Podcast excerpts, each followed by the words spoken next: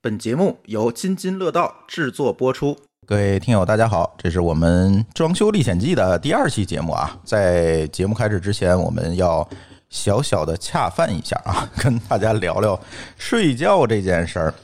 哎，舒淇，你觉得这个咱家装修的时候，咱干了这么多活儿哈，啊，咱这个节目里其实才聊一半儿，还没完全聊完。那你觉得装完之后最满意，或者我们下最大心思的地儿在哪儿呢？我觉得应该是卧室吧。嗯，啊、我觉得就是我这个本人啊，对睡觉这个质量要求非常高，不是一般的高。因为我如果要是睡不好，或者是说睡不够深的话，我这人白天会有起床气。哎，我经常被他气到。 对，然啊后我这一上午就脸都是黑的，别人不能忍，所以说我必须得保证我的一个非常非常好的一个睡眠的环境才行。对，所以我们在这个卧室上下了这个好多好多的功夫。嗯，对，比如弄这个完全暗无天日的窗帘啊，这个新风啊，对，然后没有、没有那个主灯的吊顶啊，然后没有衣柜在屋里啊，没有梳妆台，这乱七八糟的一些东西，对买一巨贵的床垫儿，特别好的对床，对。但是啊，问题就是在于，你看刚才说他没有起床气是吧？但是我这个容易睡不着，为什么呢？我这个工作一般结束时间比较晚，你躺在床上之后啊，你会发现这还没有进入睡觉的状态呢。你就没有在那个工作和那个休息之间切换过来，是吧？对，嗯，就是没有切换过来，你永远是在床上遮边儿，你睡不着。对你一睡不着，你就弄得我也睡不着，然后我一睡不着吧，我就起床气了就。 而且我特别挑枕头。哎，这个是你一出门你就睡不好，我是呃，上周我去上海就完全没睡着，我也不是吐槽，再好的酒店那枕头不合适也不成。嗯，在咱们家其实你也是来回翻来覆去抢枕头啊什么的，之前买过宜家的枕头，对。但是呢，感觉那个枕头有点缺点，比较小。对他，咱们家那个一米八的床吧，它铺俩枕头，中间儿嗯不太够，它长度不太够，而且它，我觉得它有点硬，硬，对对吧？它也是说是就是颈部有个弧度，但是你一侧躺的时候，它那个勾出来那块正好硌在脸上，你这脸上总有总是硬邦邦的被被戳一块儿，特别不舒服。对，反正那个枕头我是觉得不是说特别舒服。后来我就不行，我实在这个枕头忍不了了，我就换了一个登浦路的啊，就是做轱辘那品牌， 你知道吗？做轮胎那品牌。哎，我觉得他们既然是做轱辘的，对吧？做这种橡胶的东西，他是不是做这枕头会好一点儿？哎，所以买了一个他那个乳胶枕，乳胶枕头，这次解决问题了，它足够大了，这大小的问题解决了，对吧？但是问题是在于我这个脑袋躺在上面啊，还是不舒服，我总感觉那个枕头它不是我的，不固定上，就是固定不住，嗯，就是你你来反回正跑，对，跑反正遍每天早晨起来我的脑袋就不一定在哪儿了，反正肯定是在我枕头上，然后我就被你挤到边儿上去，对特别不爽。嗯对，所以那个舒淇每天早晨都是被我气醒的。对， 所以最近，哎呀，这个枕头问题确实是比较困扰我，然后发朋友圈也吐吐槽，然后就让那个躺岛的同学看到了，哎，他就二话没说啊，给我寄来个枕头，这枕头叫什么啊？叫猫肚皮枕。哎，这个睡了一晚上了哈，感觉还不错，有效啊，疗效显著。啊，当然这有个体差异啊，反正我觉得疗疗效显著，所以在这个呃节目开始之前给，哎，给唐岛的同学带点货是吧？对，但是可能有好多听听友不知道唐岛啊，其实他们是一个专门做这个叫睡眠环境优化的一个品牌。哎，你一提这个睡眠环境优化，你就知道，它就围绕这个睡觉和卧室做文章。它不只是卖枕头喽，嗯等，于说它是给你一整套的睡眠优化的解决方案。对，现在它的官网上呢有枕头，然后还有呃眼罩嗯耳塞、眼罩等等这些东西。但是我也跟他们了解了一下啊，其实他们想干的事情就是围绕睡眠这件事情来做解决方案。现在出的可能都是第一波的产品，后续可能还有其他的。嗯，对，还还没有完全做完。但是我看了一下这个公众号啊，给我的感觉啊，就是它解决了一个细分领域的需求，就是睡觉这件事儿。就是解决一些白天，比如说焦虑感特别强，晚上就是说想办法让你更放松下来，更好的一个入睡，对，这么一个大家的一个困难的问题。所以我觉得这个适分市场特别重要，尤其是我们这俩睡觉不好的人，对，尤其是睡觉不好，白天容易影响情绪、影响工作。我觉得这个真的是很需要他们的东西。对，尤其像对我这种宅习的人是吧， 对， 特别有用。嗯。然后我昨天就是还看了一下他们这个毛肚皮展，就是被你抢走了，我没有我睡了看一晚，对 你睡了一晚被上，我抢走了对我，但是你能睡好啊，就是对我来说也也也很好好处。但是我就是他看了一看他那个那个产品，我觉得他这个确实设计的挺有意思的。嗯，这个因为咱们家都养猫，就是哎他那个我看到他那个产品的那种那种感觉，就跟我每天就是回到家，然后就是一身疲惫的回到家，然后看见两只猫，然后看看见我走过来，然后把肚皮躺在地上，然后就让我翻去摸，然后我拿脸就是。在它肚皮上来回吸的那种、那种轻松和放松的那种感觉，我觉得差不太多。啊、你躺上瞬间你就知道它为什么叫毛肚皮针了，啊为啥？就是因为你说这感啊，觉吧。对对，就特别治愈，包括对它从颜色上来讲和它的手感，还有它那个软软弱的那它叫种，ra，呃，它它官方的那个介绍里头用了这个词儿叫 “ra”，呃，然后我觉得这个用的还真挺到位的，就是丽丽和面的时候，她会用这个词儿。特别爱用这词儿，对，就是又软又筋道，然后又有韧劲儿，嗯然后你就弹一弹的那种。对一直不停的想拿手去捏去盘它，就对停不下来的那种手感。我觉得那个就是昨天晚上我睡那晚上那个手感就特别好，嗯，因为它这个材料，后来我了解了一下，它这个材料那个枕芯啊，不是说咱用的一般那种乳胶枕的那种枕芯，它用的是一种叫巴斯夫的材料，你摸上去啊是那种乳胶枕的感觉，就是很很软，能陷进去，但是它又比那个乳胶枕啊稍微挺阔一点儿，就是你不会一下子噗就躺到床上了，就没有这枕头了，不会这样。所以它保持了一个哎弹性和这软度之间的一个平衡，我觉得这个特别好，就是能撑住你。对，嗯对，而且它的那个就是设计的那个曲线，其实也比较呃特别。它还不嗯是说就是完全是一个平的，然后它有软度就好了。嗯，它是根据你的那个颈部和你头部的那个曲线，专门做了一个它是一个形状，呃，对，特殊设计的一对个啊形你状。你会感觉你的头它正好就是陷入在它那个枕头里面，嗯，然后你的颈部会有一个稍微高一点的一个一个落差，对然，后你正好你的颈部能够被它的那个地方就托起来，然后就只好放松下来了，而且它那个前后落差还不一样，你可以选，有人喜欢睡矮的，有人喜欢就睡跟嗯你高的，身你就把高它不倒一过来就对你可可以了。嗯能比如说你呃高一点，你就可以睡高一点的那边；你矮生矮一点的话，就可以睡短的那边。对，对，然后你的头就正好陷入到它那个圆的那个那个曲线里面，就对有一种就你在猫肚皮那个就陷进去，然后就被那软软的东西包裹住的那种那种舒适感。对，就是特别重要。就是这次终于感觉这个枕头跟我是一体的了。嗯，而且还有一个特别重要的特点，我昨天晚上睡完之后我发现的附加属性，嗯，就是因为啊，它中间第一两头高，对不对？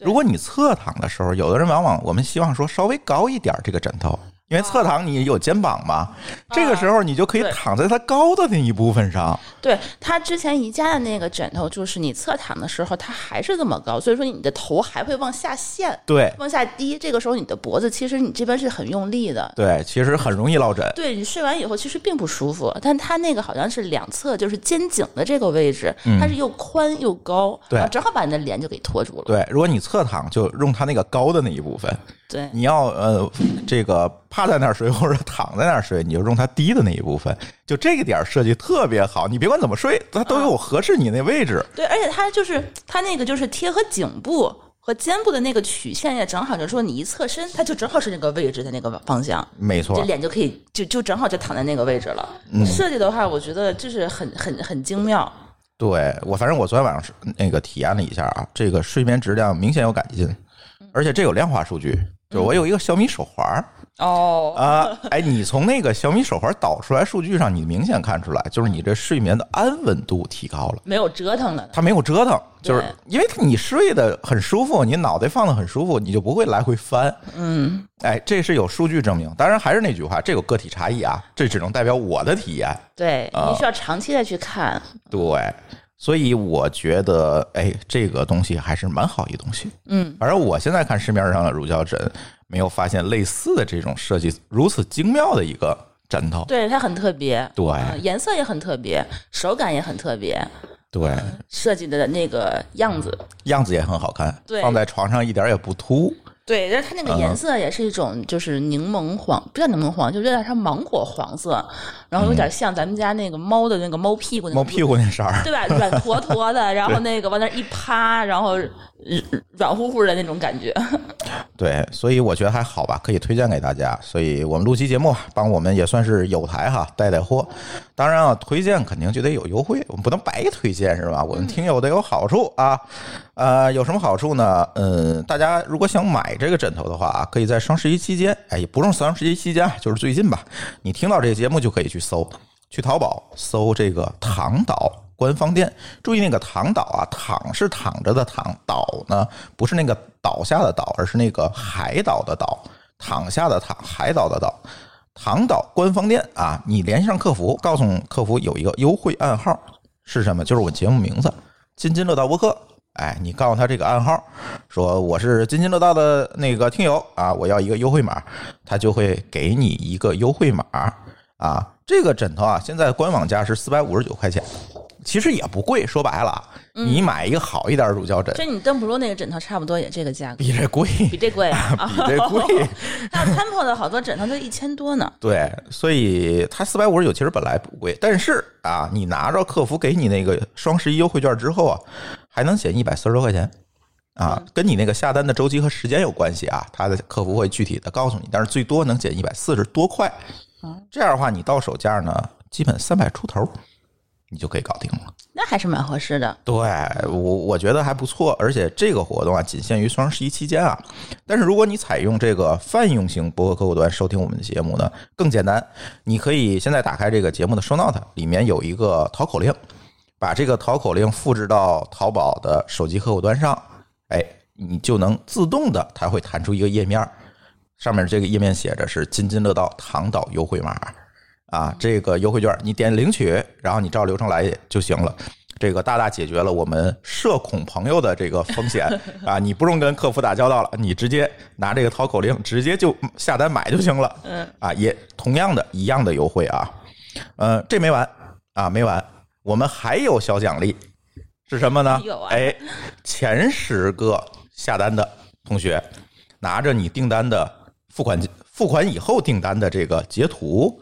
把这个截图发给我们的邮箱 gift at dao 点 fm，就是 g i f t at dao 点 fm，发到这邮箱，截图发到这邮箱，你的收货地址也发到这个邮箱，前十个听友可以得到我们津津乐道送出的我们的听友徽章一枚。哎，额外的福有一利嗯个。额外福利是吧？你把这个截图发给我们，哎，我们看到之后，前十个啊，谁发的快谁有啊，前十个用，尤其是得用了这优惠券的啊，你说你现在下单不行啊，嗯对，用了优惠券的听友啊，前十个我们送出我们津津乐道的节目徽章，嗯，一枚。反正就是这样吧，我们帮有台带带货。嗯，然后呢，这一期呢还是我们的装修话题。那这期的装修话题其实是跟大家聊一聊搬不动的东西啊，什么新风啊、硬空装的那调啊、些硬对装。但是你看这个枕头，它就不存在这个问题，对，它是属于一个软装，哎是一个生活的一个就是必需品。对你，你走你走到哪儿你都可以带到哪儿，所以说也可以用很长时间。比如你现在租房也可以买，对，对吧？搬家搬就 好。没有任何压力，它也很轻，哎，所以反正是这样吧。那接下来大家可以收听我们《津津乐道装修历险记》的第二期。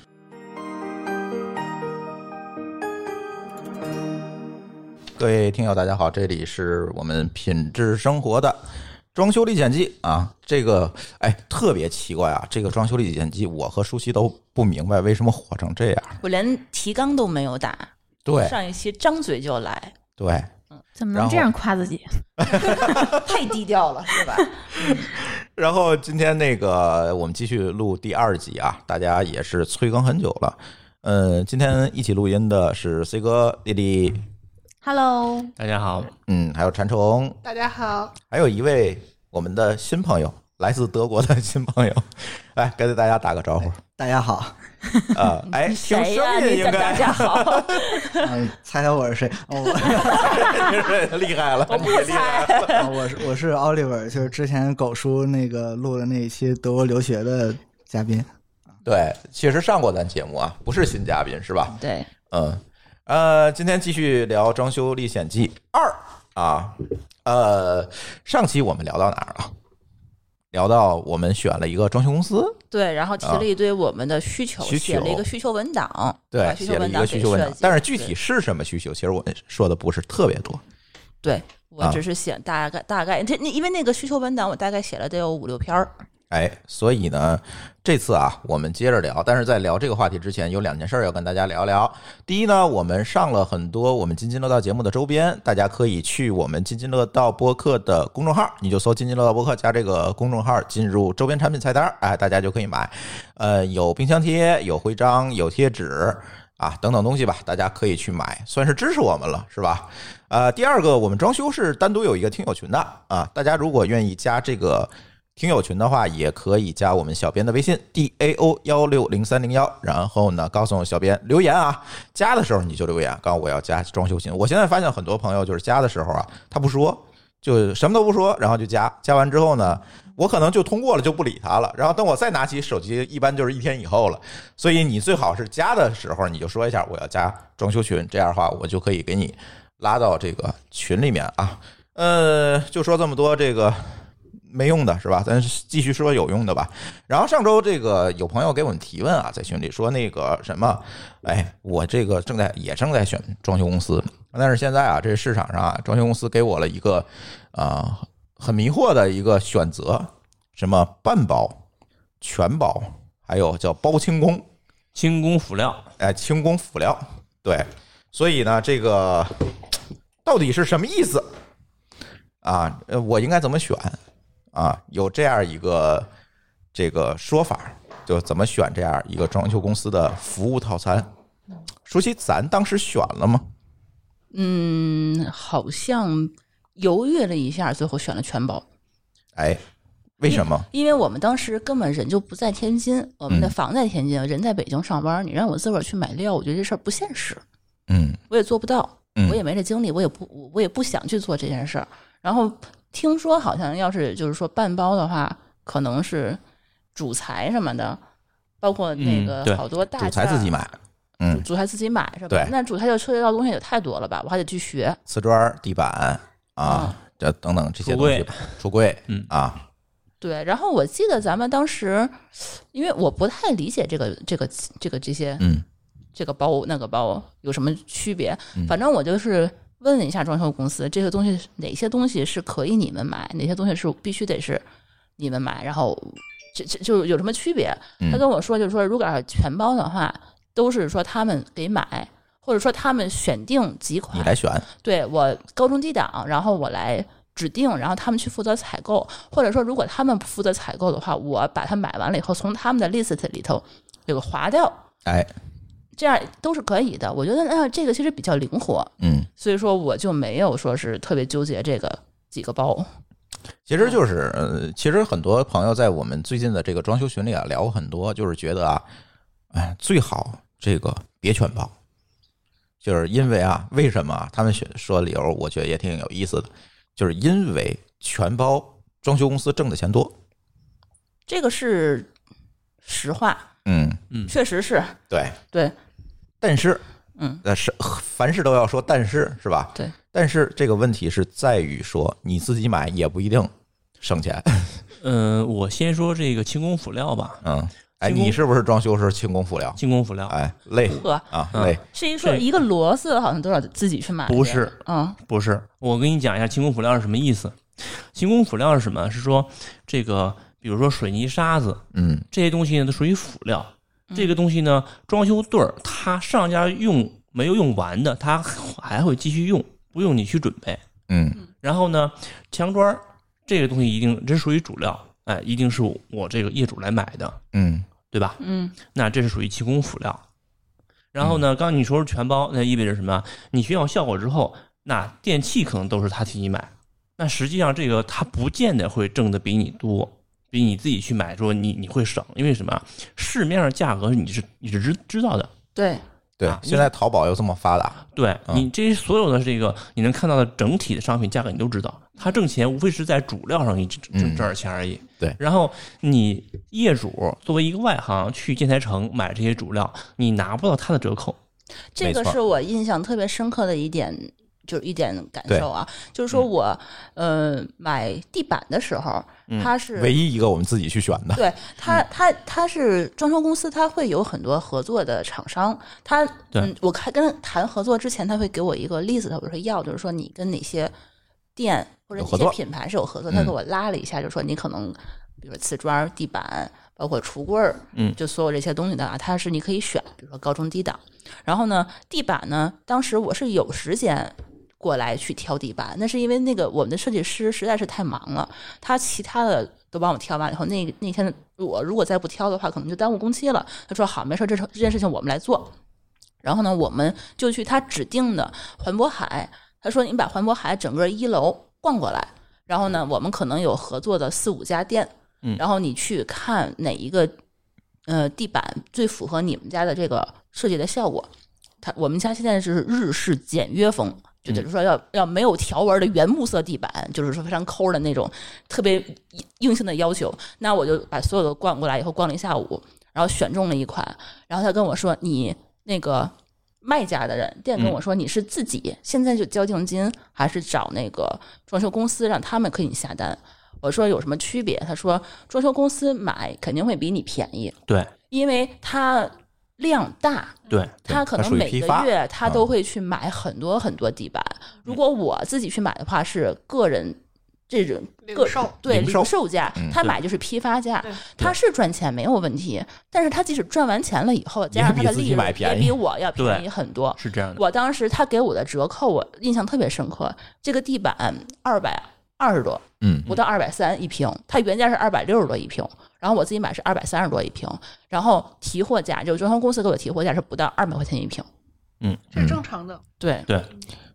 所以呢，我觉得大家啊不用特别纠结这个全包半包和包清工啊。对啊，包清工反正就是累点儿。你说的那个叫那个轻轻呃工辅轻材工，辅料，对对，跟那个包清工还不太一样。我告诉你，对包清工是什么？包清工他是只干钉活子你得自己买，他只管干活。对他缺什么他都会找你去买。对什么时候用包清工啊？就是说我的房子装修完的，嗯我要翻新一下，嗯我需要请油工过来重新给我刷漆。啊，那行，那他就是买那我买漆漆的就时候，行他了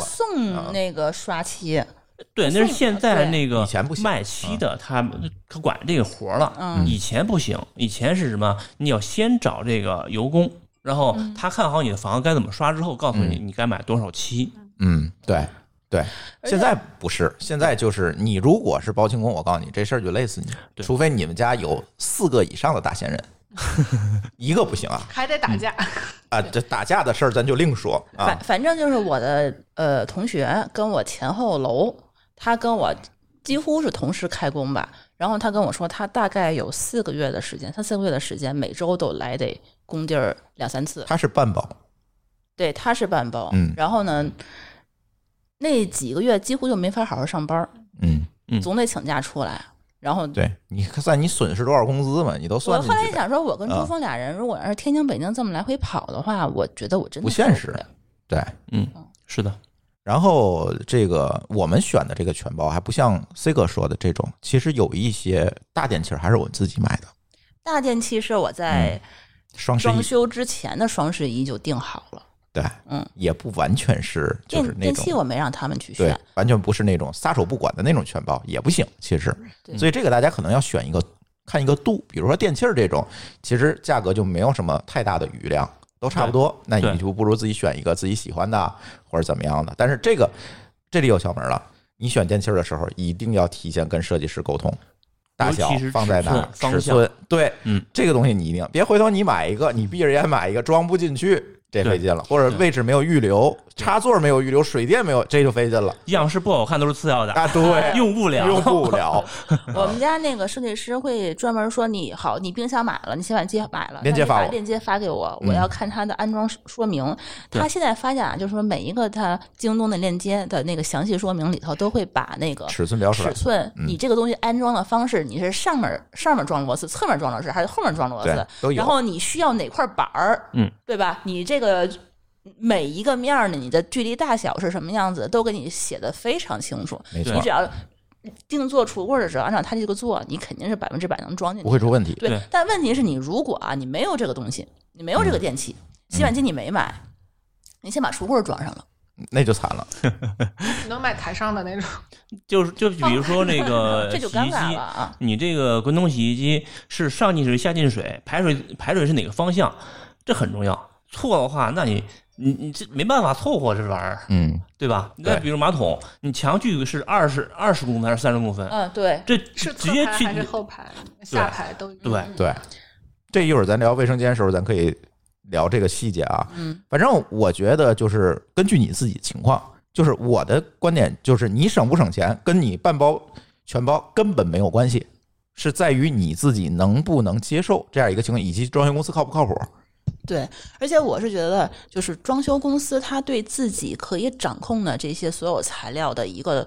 议价权，呃，除了议价权以外的啊售后展示效果，嗯，展示我不是我整体效果。嗯整体效果，它是自己有很强的一个把控的。他自己心里有底。对，嗯，我举一个效果，比如说我们家瓷砖儿，这瓷砖儿这个东西，我根本就连看我他让我选，我都不选。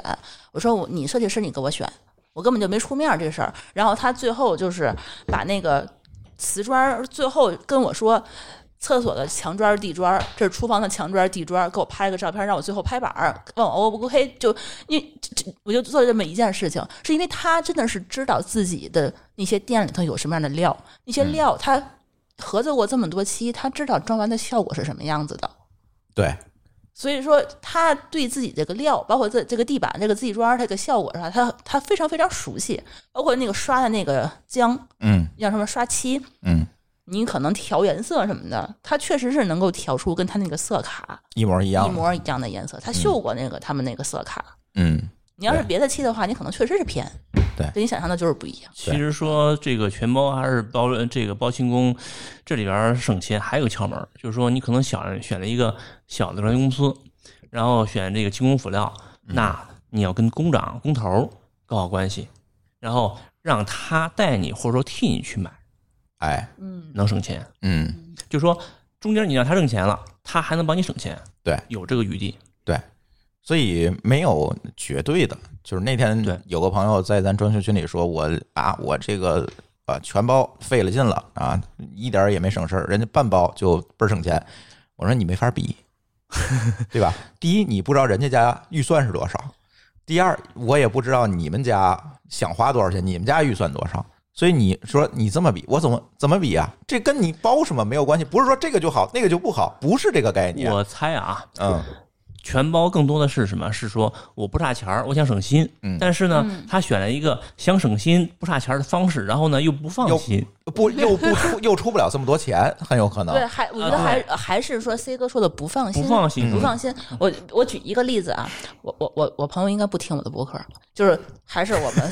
旁边那个楼的邻居。嗯呃，我们在硬装的时候，专门跟开发就那个设计公司说，我们家的网线我需要自己提供。你不要用你的网线，还问过他你们家网线提供的是什么？他说好像是飞利浦。嗯飞利浦一对吧听那牌子就不靠谱啊！对，然后呢，我们就专门托朋友去买了三箱吧，海康威视的六类线，嗯，是六类线吗？超六超六的线，啊然后最好的线了，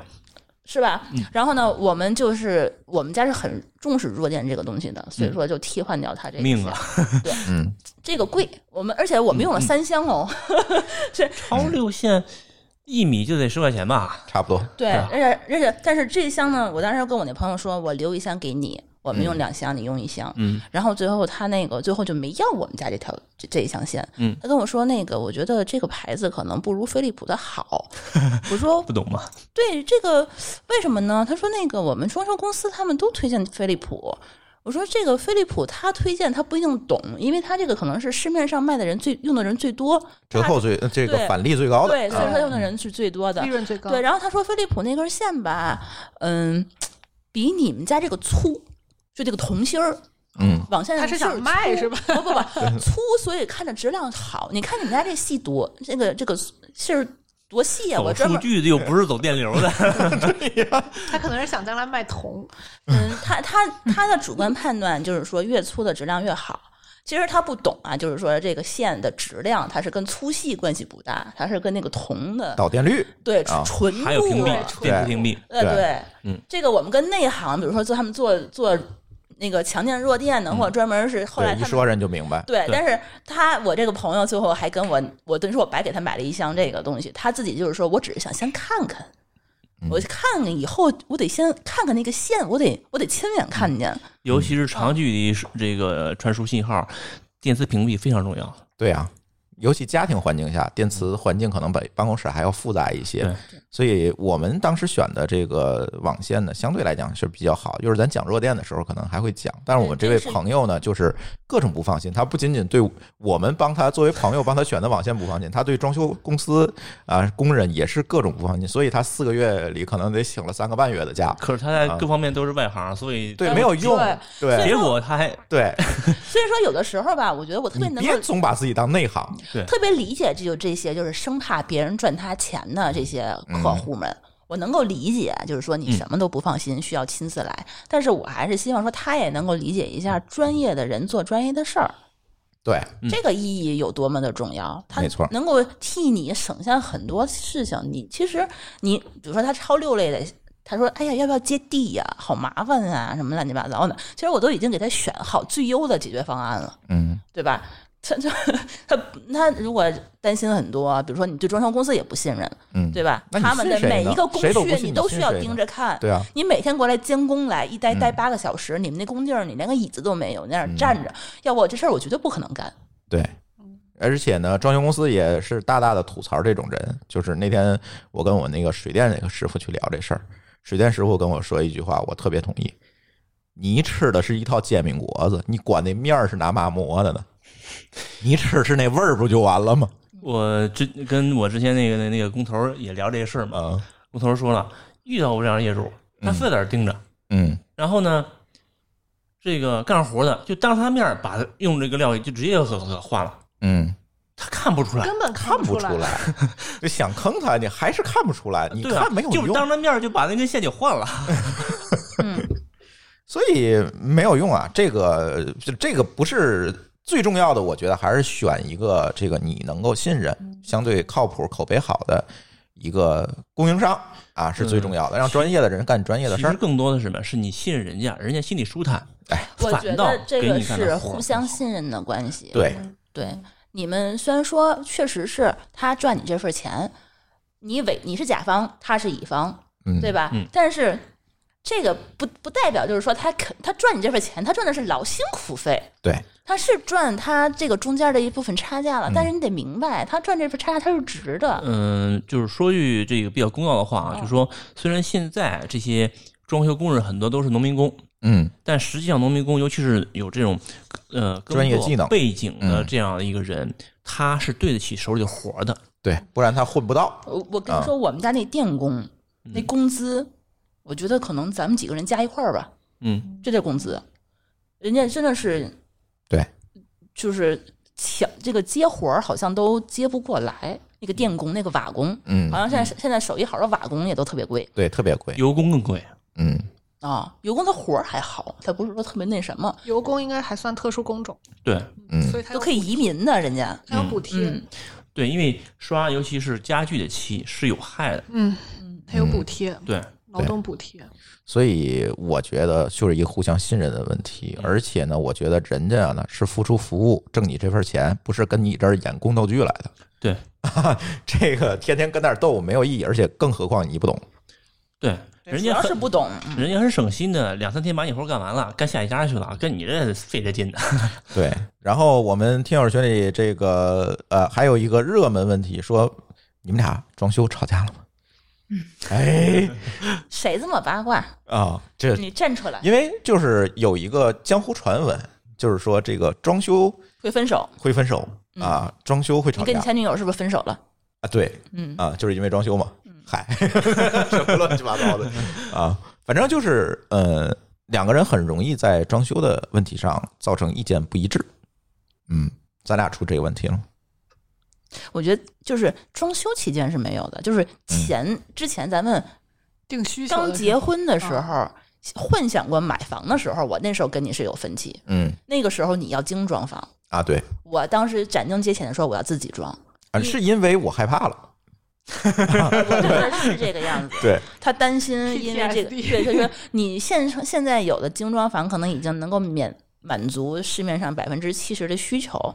呃，然后质量也都还行，我们可以避免很多发生口角的可能性。但是我是觉得我要追求那百分之九十九，嗯所以说我觉得精装房不能满足我的需求。当时我们是因为这个选择，当时没吵架，但没吵哎架，有点只是说意见不一致，哎，对。啊但是后来呢，我发现这哎，这个人怎么什么事儿都听我的， 就是根本就没有像很多别人的就是家庭装修的时候说为了一点犄角旮旯，我要弄成那样，那个人要弄成那样什么的，争吵很久，好像没有，确实是嗯没有。我觉得这个问题里面啊，咱先不说前面选精装房的这个问题啊，这个我是觉得这个装修问题上，两个人不能说同时提意见，对，两个人要分工，对吧？我是觉得我跟舒淇的这个分工是特别好的，而且我觉得啊嗯，不能不能说两个人提意见，嗯这个事情只能是两个人，最少最多就是只能我们住的人提。谁住谁提意见，或者谁出钱谁出花意钱见谁提意见？啊？对这件事情，就是我们俩都有一个小共识，就是说装修，我们俩都没让家里去参与。嗯他的父母，我的父母都没有给我们任何意见，也没有让他们去帮忙。主要也没让他们花钱，嗯啊嗯对，哎，对，这是比较硬气的一点啊。如果觉得这套这个装修，如果是比如说我父母或者他父母帮我整个全程跑下来的话，他一定装不成我想要那个样子。嗯，有可能有很多东西我想装的东西，他们觉得没有用。对，对吧？或者说他们觉得有用的东西的话，我觉得不喜欢，嗯是那是很有可能的。嗯，还大概率会给你搞一个杀马特的背景墙，嗯，对。然后可能还有就是受力不讨好吧，有时是有可能的。嗯，所以我觉得第一个啊，就是谁出钱谁负责，谁有发言权，这是第一点。对我甚至连设计师我都没让他们见，嗯，选房也没让他们选。然后，但是我必须要说，合理的分工仍然很重要。就是现在我跟舒淇弄这个房子的时候，其实分工非常明确，就是舒淇负责提需求，我来出解决方案，装修公司负责干活儿。装修负负责就是公司，装修公司负责把方案落地。对，，相当于是我是呃产品詹经设理计，啊，他是一架构师，嗯，然后那些装修公司是一码农。 对对，差不多吧。我们的设计师当然是是设计方啊，但是他们可能还有一些监理啊，就相当于是像像项目经理，哎，就那那种角色。对对，就是分工非常好。所以说需需求只需要舒淇把它提出来，然后我来评估这个事儿靠谱不靠谱，能不能实现，实现代价是多大，我们干不干，对吧？对对，比如说这个地暖，我要不要做？然后我二楼做了，一楼要不要铲掉重做？嗯，呃，舒淇说了，哎，一楼咱是不是考虑到以后不暖和的问题，咱重做？那我就去问能不能重做，然后人家说能重做。那第二句话要花多少钱？人说你要多花三万，我说算了， 对太贵对对对，这个就需是求基砍本就是这掉，样。对嗯但我能知道它能不能实现对啊？实现代价是多大？就是这样会有一个合理的一个分工的流水线儿，你就不会出争议，说这个要绿的，那个要红的，没意义。我觉得争这个问题没有意义，嗯，对吧？对而且还有一点就是，我跟舒淇的审美呢，我觉得也比较一致，预期也比较一致，不会说出现她喜欢红的，我喜欢绿的这种情 况啊，基本不会出而现且。我们会有一个共识，就是说，你如果说好了这个东西是我负责，你就不要插手，对对你也没有一票否决权。对，谁负责谁定嗯，对，啊，嗯，就完了你。你可以提意见啊，我们可以接受嗯那个墙是红的，绿的，它真不重要，对对对对吧？ 对几天就腻了。对，对嗯颜色还能改的嘛？过两天你看就就就就就没无感了，你知道吗？那东看西过细节真不所重有的要。房子，最终最实用的就是白墙。嗯，百搭，真的，对，而且我是觉得最终就是我们定风格，就最后装修公司给起个叫名儿叫什么？日式现代简约风，嗯，现代日式简约风啊，我也不知道怎么来的。但是呢，其实我们定这风格的时候，根本就没有说我们先发明一个这这个词儿，然后告诉装修公司你给我干成这样，没有。我们这个设计公司呢，也是觉得风格不重要，嗯，功能性才重要。对，这个是很好的。对，因为风格，你说是什么风格？你来一个谷仓门就叫地中海风格吗？它不是，嗯，对吧？我觉得风格呀能够掩盖一定的问题，哎，就对，跟我们现在做 app 一样，好看，它可嗯能就会有很多人喜欢，但是它是好看不代表好用，对好用不代表有市场。不对代表有能服能能够解决他们某些用户的某些问题，它只是好看这么一点，它可能新鲜两天就过去了。嗯但是真的是就是下一步是解决问题，对，它这一步是比那个其他的要重要的多。就是解决问题和实现你要的这个需求。对，啊对对对，房是用来住的，不是用来看的。嗯，啊，对吧？最终你住的怎么舒服，这个东西才是最重要的。风格呢，你自己看顺眼就好了，我觉得。所以说设计师他一开始也没有说你喜欢这个风格还是喜欢那个风格，我按照风格去给你做设计，他并没有这个样子，他就是还是说从需求出发，就对看你。哦，有什么样的要求？然后最后是怎么确定风格呢？它特别好玩，就是说你把你觉得好看的照片儿，你去用什么方法也好，你去收集一些，然后你给我都都发过来，我看完了以后，看我看来里边有判什么断西你喜有欢什么么元风格素。对，一开始我觉得我喜欢的是北欧风，极简的那种，北欧就是白色的墙，然后木木质的地板，木质的原木色的家具。然后后来，后来那个再仔细分析啊，我这个不叫北欧风，他说我这就叫日式风。那北欧的话，它这这这这两个东西 其实还是有一些些许的不一样的，但是我自己都没有意识到我当时喜欢的样子是什么样子。但是他因为他是设计嘛，他比较知道就是说具体的这些元素什么的，怎么样去搭配。所以说，他最后如果按照我自己当初的那个想法，我去弄这个，可能还并不是说我自己最喜欢的那些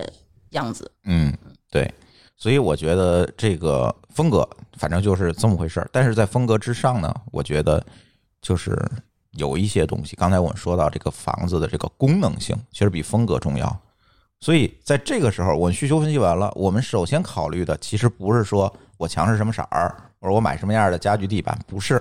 首先，我跟舒淇要确定的一点就是说，有什么东西是必须要在装修阶段放进来的基础的东西，就是对吧装修的时候你，拆不走的，对，就是新硬风装必须完成的，而不是说靠软装。嗯以后你装装不进去的。啊，对，嗯那个时候我们是百分之大概七八十的预算都是放在这个阶段。嗯对，绝大多数预算其实都是在大家看不见的地儿的，新风、厨房空调，嗯就是呃，也不是就是水电改造呀，嗯包括那个动线改造呀，包括这些柜体呀，嗯就是说那个就是定制的这些柜体呀，还有就是说这些就像你说的新，其实柜体都好办，其实主要是基础的东西。呃呃对，我可以列一下给大家，就是我们考虑的，这不一定大家都可都要去学啊，因为南方啊、北方啊等等情况都不一样啊。但是我们考虑的第一个就是地暖，对吧？呃，地暖这个东西你拆不走吧？你必须这先个做吧，拆不走，真是拆不走，对？吧？而且呢，有一个什你么想问题改改不了，对嗯我们二楼，二楼它是送的一个阁楼，水电暖都没有，需要接上来。啊都需要接上来。这时候就涉及到我要在二楼铺地暖，嗯，我是用地暖还是用暖气片，还是用什么解决方案，我要想好。嗯那这个时候我们就会发现一个问题，说，哎，我们交房的时候，二楼是预留了一个地暖的出口，只有一根管儿，嗯啊，前提条件是一楼它本身开发商自带地暖啊，一楼是自带，对二楼它只留了一根管儿。嗯，那好，那我们就考虑说把这个管儿接出来嗯，就你变你成你也二可楼以的地考虑暖。第二楼根本就不要暖气，哎是也可可以考的虑对，对，但是问题是我们如果把二楼作为工作间的话，它不要暖气这事儿肯定不现实。嗯用空调吧，它又费电，我不如用地暖。但是这里大家一定要考虑北方啊，就南方朋友好像不不太明白这个事儿。北方这个供暖是按面积收钱的，是吗？对，对是按面积哦收哦，对钱，的。房本面积对，按房本面积，没按交房过注意啊，是按房本面积。但是我们这二楼的阁楼是一个赠送面积，没有在房本里。这个时候你就要承担一个风险，将你来装可了能会地给暖，你将来可能加钱。嗯，哎，果不其然，我们今年就遇到这个问题了。嗯，该人怎么家算上门就开始查了，你二楼有没有装地暖？嗯你装地暖，你有两个选择：第一选择补钱，嗯第二选择我给你掐了忘掉嗯嗯嗯，啊。很多人就开哦始选择掐了，然后它上面就真的没有地暖了，就没有暖气了。对，那我们肯定要有这个预期啊，你不能说你都装完，你说哎呦每年成本又多了好几啊偷千偷偷偷在烧什么啊的，也，不对太，那现也实嗯不太现实，人都有表能测出来，所以这个大家一定要有预期，就是说还是那句话啊。没白纸黑字儿给你写的东西，你一定考虑这个东西可能以后有额外的风险和成本。地暖就是这个问题，嗯对吧？而且我们二楼选的还是说铺的地暖，而且二楼铺的地暖好像是要比一楼要就是它原来自带的要密一些，嗯，对吧？啊，对它这个其实自己铺地暖就有这个好处，就是尤其是它这个地暖公司呀，跟设计师如果他们就是配合的好，他会按照你设计的这个空间的规划去给你做地暖。比如说啊，它之前我们所有的那个呃空房子毛坯嘛，它那个地暖是所有地方都有，对吧？但是其实是比如说你柜体下面加地暖是不好的，这样你的柜体长期可能会变形。嗯所以说，如果自己去装地暖的话，它会根据你设计图纸，比如说你这个地方是个是个收纳间，嗯，它就不给你装地暖，它会绕开那个位置。这样你会省很多钱。对，比如那个地方它是一个我们的卧室或者是一个厅，它可能会给你盘的稍微密集一点。嗯，对，这样的话你就会稍微比别的地方更更暖和一些。所以地暖，嗯，但是地暖我们也是通过这个设计公司直接找的，就是他们的合作商家。对，你自己想找这么多供应商也不容易啊。第一个找这么多供应商不容易，第二个呢，最重要是你要考虑售后问题、还有沟通成本呢，沟通成本和售后的问题。因为如果你通过设计公司去找，因为它是批量采购，它对这个公司是有一定的把控能力的。因为我后续还要找你采购等等，他不敢得罪这个装修公司对。但是你要自己找，嘿嘿，一锤子买卖。对，而且它有一套完善的品控的一个标准，嗯，对，个人是没有的。没错儿，所以地暖，然后再有一个比较重要的新风，哦嗯，这个刚才就是就是借刚才朱峰说这个话题啊，就是说我我有想到一点，就是这个供应商，供应商虽然说那个装修公司跟我说，呃，你所有这些东西你也可以自己找，比如说地暖、新风、空调都能自己找你。自己去找，然后你嗯不用我们的供应商、o k 没有问题。但区别在哪儿？区别在虽然就是哪怕价格是同等的价格，它批发价跟我自己找零售价是一样的，但这个时候我仍然觉得亏。为什么呢？是因为呃，这个人需要我去直接去对接，嗯，沟通成本非常高非。常高。如果这件事情它一旦出了问题，我需要不同同同时去协协调我的供应商，去协调我的施工队，去协调我的设计师，还有我的监理四方，包括我自己五方吧，去协调。然后出了问题以后，我们需要啊现场去开个会，然后呢，我还得大老远从北京跑过来，然后我们再去商量这个解决方案怎么才能去去改善。但如果这个供应商直接就是他们设计公司自有的供应商，他们是直接可以，他们主裁经理去跟他们这些供应商直接去协调的。他们约一个时间，自己就在我们这边商量好，开完会就把这事儿给弄完了。这事儿他甚甚至都不会告诉我，甚至我都不知道哦，他出了事儿了，对吧？也不需要我去费脑子。那几方，尤其是开就是交底的时候，交底的时候，多方供应商他需要在开工的第一天，在同时到同时在你的屋子里头，设计师把这个你的所有的设计图纸，就是每一个角落需要注意的什么所有事情，都给你去讲一遍。这个时候，你的什么地暖呀、新风啊，然后那个空调空调呀。呃，强弱电强强弱水电呀、水啊，能想到的，他都会给你叫过来。当时我们有一个坑，就是我们做的那个水水循环处理，那叫什么呀？呃，前置净水加上软水加上我们的净水是三三个三家供应商，这三家供应商都是我从淘宝上买的，都不并不是说从他那个装修公司自己的供应商里去找的。他说：“那你能够把他叫过来开交底儿会吗？”我说：“臣妾做不到了。”臣妾嗯做不到了，他没法跟你去讨论这个东西怎么走比较合理，效果最好了。你只所能以这说是活儿只能我来了。这个活儿要么就是你来，要么就设计师你你自己排版儿吧。最后能不能施工，施工成什么样儿，那如果效果有出问题，那只能我们自己去负责，因为这个嗯供应商是我们自己找的。嗯，对，就有这个问题。嗯，对。其实刚刚我想到一种可能值得自己去找的一个情况，就是说自己家就是地产公司或者是建材建材公司对嗯背你景有这上，个控价能力啊，那这种嗯呃，肯定不会选择全包了，其实其实更主要不是控价能力，是能控制供应商的这个对人能过来。对能让他听这个你的设计师的，是，对，所以嗨，反正我觉得啊，这个地暖说完了是吧？对，刚才说到新风，为什么想对到这个？就是因为嗯新风是我们自己新风的是我们自己找的，后来就是有有就一些出现了坑，刚才我说的这个就沟通的问题。对，他之后，比如说好像那个留孔的位置留的有问题，嗯它就，是改过好几次，对，一会儿来一会儿不来的，这些事儿都得需要我自己亲自跟他联系，去去去折腾去弄。嗯包括他那个新风出那个图纸，他也是需要先出新风的图纸，再出那个空调的图纸，嗯然后他那个吊顶才能按照他这个图纸去嗯去设计。所以说，他这一这其中啊，这个环环相扣，一旦他这个图纸有了问题，你后面再设计修改的话，环节就相处的就太多了。就是牵扯的东西多，依赖太多了，对这个新风系统太太基础了。对，嗯，包括你装的时候，它也是有学问的。先装新风，因为你都是走顶嘛，先装新风，然后再装空调，嗯，最后才是水和电。对它是绕开那个管子，在中因为间新插风的缝管儿儿最粗嘛，它先装，而且它是需要有那个新风的管子，如果有个拐弯太多，好像它会回路什么的，嗯空气是对嗯有效果有问题的。对，然后包括什么几几个口儿啊，怎么安排？比如说我们家是五个出风口，两个回风口，嗯，有的有的那个家里呢就是五个出风口，五个回风口，这个时候它吊顶的设计就不一样了，对它可能会全局吊顶了。像我们家回风口少，可能就是局部吊顶就行了。然后对你吊顶完了以后，你这就设计好了，你才能去设计你的灯，你的灯的位置，对，嗯因因为为我们家都是灯都要放在吊顶里，对你才能知道哪个地方局部它这一圈儿能够做灯。然后就反正还是挺复杂的，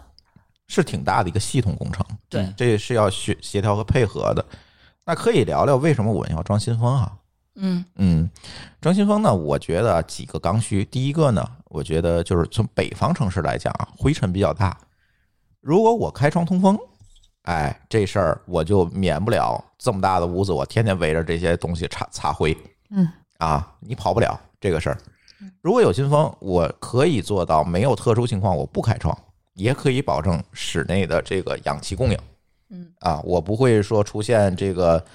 呃二氧化碳浓度过高，晚上睡睡起来，早上起来就头疼这种情况不会出现了，对吧？而且呢，我也不用开窗通风了，绝大多数情况下啊，不用开窗通风了。呃，这是一点，但是最重要的其实是在装修后的这个阶段，你知道，你用多好的东西，它屋里都会有味儿。装修完了，甲醛是一个缓慢挥发的这么的一个气体，对，而且它是在一定的程，就是说你你刚刚装完这个柜体、地板也好，它是有一个峰值的，嗯它会先集中释放，对，然后后来呢就慢慢慢慢一直在缓慢释放，然后嗯持续一段时间，对对。但是这个时候你就会发现，所有除甲醛的方式，什么养绿萝呀， 那个放水弄橘子皮，其实都没有用。呃，还有什么碳包，碳包，嗯，嗯碳包哦理吸收论完了上再是再有散一定作用的，但问题在于你得天天室内换，室内的空气不流通，对，碳包它它能它吸满了又会往外放，对啊，它能把别远处的给你吸过来吗，它不可能。对啊、嗯，这 柚子皮也不好吃啊，那这个就是把味儿盖了。对，只是盖味儿，那解决不了。就是我认识很多他装修的朋友啊，他时间特别着急，就是因为他很有可能你这边儿房子交完房以后，他必须比如说两个月之内就入住，因为他可能一边租着房，嗯，等于说他还会在双重的付着房租和房贷，这个时候他就着急要入住，但是你这个甲醛，你如果挥挥发不干净的话，你入住的话，你对身体的害处是非常大的，非常大，都好多什么血液病、白血这个跟你用什么板材说，我这板材环保啊，零排不可能，你它再只要是板环保材，的它也什么就用胶，对他对也会有新风，就是那个什么，所以最好的办法是什么？是说我不打新家具，我直接在市场买买成成的。品，嗯对很多人会这么选。对，对嗯但是成品的问题在于，它跟你家里边一定不是严丝合缝。啊，对啊，对你没法通顶，你没法直接那个墙就对，这贴一会儿进去咱聊柜体的时候可以再聊。所以新风这个东西解决的就是装修后这一个阶段，我去通风，就是解决甲醛唯一的一个问题，就是强制通风。墙上通风，它一般就是开窗户嘛。开窗户行不成对流的话也没有用，哦，你你你可以，你形成对流，你南北通透没问题，嗯嗯你二十四小时开着吗？你对刮啊风下雨，你回来 开窗加电吗扇，对啊，你刮风下雨怎么办？对对吧啊，你怎么办？啊，你这个不可能说是你二十四小时你百分之百让它这么开着，强制对开着。对，你这夏个夏就是天天受热不了就开空调怎么办？嗯，而且呢，你开窗户它也有死角，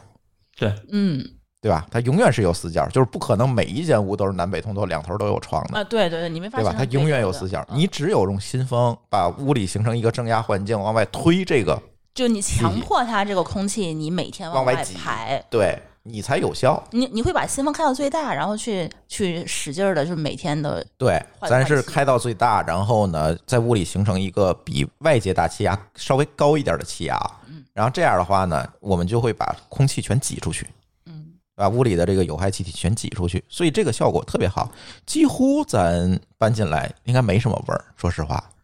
说到甲醛，其实我嗯还可以就是说专门当时查了一下这个怎么才能快速的去释放甲醛，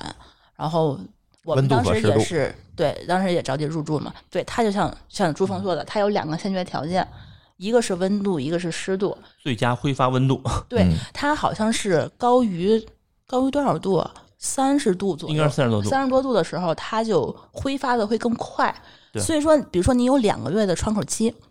那你要做到的就是说，你最好在这两个月之内把你的室内温度造成高温的这么一个状态。嗯，然后呢，它去能更好的、更快的释放。它释放出来的时候，你就用新风把它抽，强把它强制挤的出去排排把它排出去。那怎么才能说是达到这个温度呢？那就是说夏天夏天和冬天有暖气的时候，嗯是你装上最好的时候。这个时候排甲醛是最好的一个条最件，快的，所以我们当时排甲醛排的特别好，是因为我们是六月份完工，七八月份晒两个月，顶层啊晒两个月，那效果杠杠的。然后第二个，它是溶于水的，溶于水就是说它挥发了以后，让尽量的在家里头制造一种这种比较潮湿的、湿度比较高的对嗯所以说我们当时放绿萝也好，放加湿器也好，加湿器很有用。这样的话，你就是强制这个东西就就融进来了，你就很好的把它就就排出去就排出去了。还有一个特别好，这也是我这次装修的时候发现特别特别有用的一个东西，叫木基的风空气循环扇。对流扇，这个东西你可以强制，哪怕你们家没有新风，你强制对着它窗户吹，你们家所有的这个呃空气就直接强行的排到窗外了。这个当时我是介绍一个朋友，他们家也用，一直买了五台，他们家每每屋子都放了一台。这个强制换风也能有达到效果的，嗯，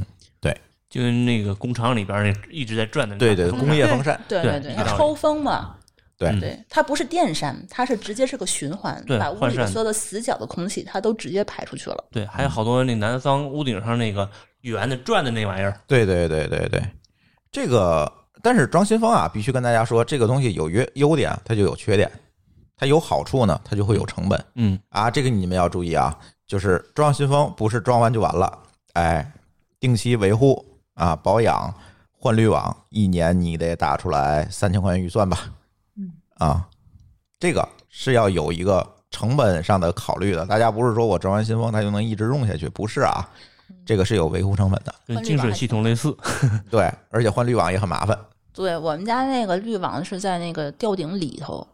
对，我们得把吊顶那个检修口打开，钻进去，我估们才计能百分换之。九十的新风都在吊顶里边啊。对，对吧一般都会把主机放在厨房的吊顶里，因为它离卧室远，有噪音呢也没有这么大。嗯，好像有在阳台放的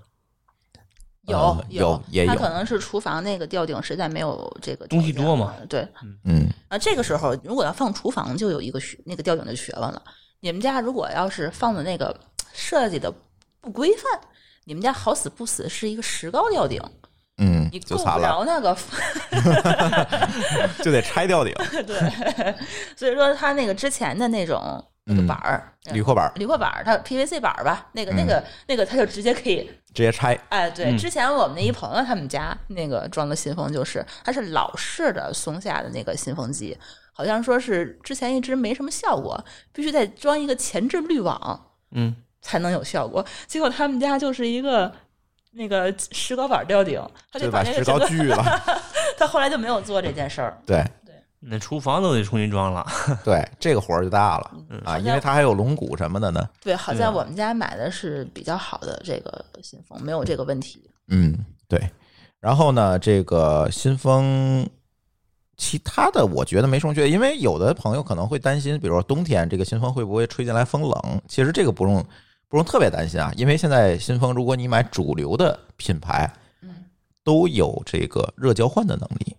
也就是说你在往外抽风的时候，它把热量会留在这个新风的这个机器里面，当它抽冷风的时候，会跟留下来的热量进行交换，就是进来的时候其实是个暖风，嗯啊，它会给你解决这个问题。只要你买的牌子啊型号靠谱，基本北方啊都有这个能力。而再往北，它还有专门供应这个东北极寒地区的，它可能会有电热丝给你加热啊，啊。这个问题不用特别担心。有人担心说这个是不是冬天冷夏天热呀？你进来都是热风，或者进来都是冷风？没有啊，现在新风都不存在这个问题了，所以你直接选主流的大品牌。带热交换的就哎都没有有个问题。疑问哎，那南方装的新风会不会有除湿功能啊？有，就是它那个热交换能力是第一个是温度，第二个是湿度，它哦湿度也是有交换的。那在南方要是装个新风，岂不是很舒服啊？不，如果在南方，因为它湿度太大，它那个调控能力已经不够了。嗯哦嗯就是因为室外也大，它调控不了，所以你要单独装带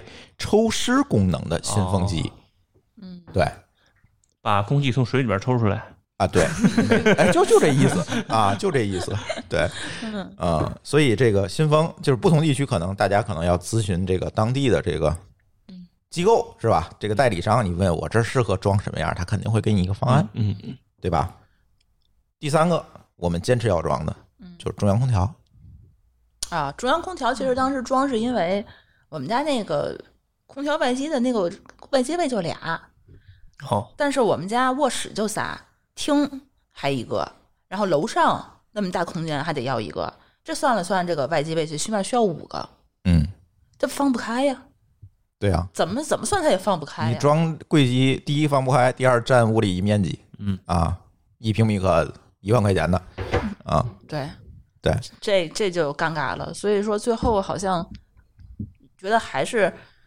分体式，你你最后算算加一块儿，那中央空调钱好像应该跟那分体式差不多，啊，便宜，还便宜呢。便宜，宜。便宜，我算过，嗯对，咱家这个中央空调一共花了三万多块钱。嗯，是不会，嗯，一共花了三万多块钱。嗯但是如果你买几个柜机，基本上如果好一点的哈，嗯哎，也差不多了，对你按面积算的话，一拖五吧。嗯我们现在下不来。肯定下不来。你一拖五效果不行，你肯定要要多最买大几个的，才对行嘛。对对，嗯嗯，对。所以呢，这个中央空调，但是中央空调，我给大家讲讲几个小要点啊，就是选这个中央空调啊不重要，就是有很多的牌子，但是呢，我认为啊嗯，啊别太 low 的牌子，基本都不会有太大的质量问题，而且它售后各方面基本都能保证，别管是进口的还是国产的，像格力啊什么的，还是进口的什么大金呐、松下，其实都 OK，不会有大的问题啊，这是第一点。第二点，关键的关键是在于说你这个空调买多大的，注意啊，多大是匹指数啊它那个匹数，嗯有的楼的那个空调位它不够大，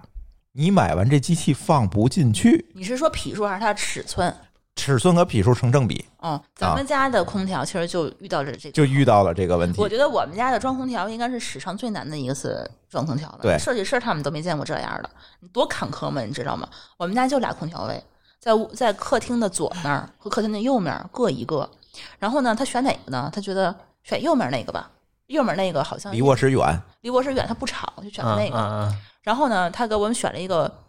就是因为是五拖五五一拖五嘛，一拖五五的话，它是只能用大个儿的、嗯大个儿的那个那个那个外机。然后呢，量了一下，可能觉得不够，而且我们家这个还不太好出去到那个空调位，它是在就是现在所有小区啊，那空调位设计都特别缺德，过不去。它是从那个阳台，你得出去跨跨过一个墙。然后你才能到那个爬进去那个 那个栅栏儿，也才能到。 对，他们那没有那一个外机门几儿百啊公斤，你说你怎么拎过去？见过那这种网上发这种图，那个空调那个台儿在楼的拐角处，对然后窗户呢是在楼面儿，对，那个所那有飞檐走壁， 装空调的师傅过来之后，看看就愁，这怎么弄啊？对，对而且我们家就还是算一我给你顶摆层那儿嗯，你管儿怎么过来啊？对啊，对啊，而且我们家是一顶层，我们家十楼，你嗯说这让他们出去怎么出去？吓死了，好吗？十十楼其实还好，对，而且你即使你人出去了，请问你这台空调怎么出去？ 你是让这边的人递出去，然后那边人再接过来吗几？百斤那没法只能接不上住直升机了。呃，差不多。最后呢，我们上了一个叫什么吊车，呃，而且还是一个重型吊车，因为它得吊十楼这么高。我去，对那你那你这个雇车成本就赶上空调了。哎，这个时候就出现了一件非常好玩的事儿，这个空调啊，它管安装。我操，就是怎么着，它得给你装上。他一开始说这个租电车的钱你们付，我说不，你们付，因为你管安装，你说了你合同里有这句对话。我如果说我我要的结果就是给我装那上你。也得给我装上，对嗯吗？这但是说这这话我这么狠说出来，当然说不太好啊。嗯但问题是你理论上来讲的话，这一共能弄多少钱？你租个吊车，我三万多块钱都花给你了，嗯嗯，嗯对？吧？然后他就还专门去我们家那个各个那个消防通道得看看吧，对能不消能防过来，通道和我们家大门儿，能不能进我得们来？家有俩门儿，专 门看哪个门能进来这吊车？那个门儿上不能有沿儿，有沿儿那车就进不来，他只能走那边那个门儿。对，消防通道那个门儿，西门儿那上面没有沿儿，只有一铁门儿开开就行了。问题是它有一拐 弯儿，半这径还得够一，柱子，对不对？他进来了以后呢，还还有坎儿呢。但我们楼底下他下不他进不到楼前头，他旁边有一水泥桩子嵌在下面的，他不让停车嘛，嗯嵌了四个桩子，我们得跟物业说，我们把桩子砸了。桩子砸了，OK，但是你桌子下面有那个瓷砖儿，你就给人家破坏，人家得赔第人一是有瓷砖，第二你知道装这个空调的时候是个冬天，哦就是那个桩子跟地已经冻上而且就算你弄完之后，立马也恢复不了，啊，对因哎为室外也没法干活。啊，没法干活是吧？啊， 对，然后呢，他还必须得开到这个大小合适的这个嗯吊车，开到我们家这个空调位的正前方，吊到底儿，把这个空调摇进去。然后呢，当时还出了个事儿，就是差十米， 差差一米啊，差不到一米，零点八米啊。啊，够不着了， 对。然后呢，就有一个师傅真的是不怕死，后面有一个啊人蹬着他，拴根绳爬出去儿的爬出去，然给后蹬这么进来蹬的过来。我去，然后呢，他那个空调啊，它还是大了。还放不进 去。对，空调位太小了，而且它空调位跟空调位之间就是，比如说我们跟下面一层的空调位中间有一隔板儿，他一开始还幻想着把隔板儿要砸掉，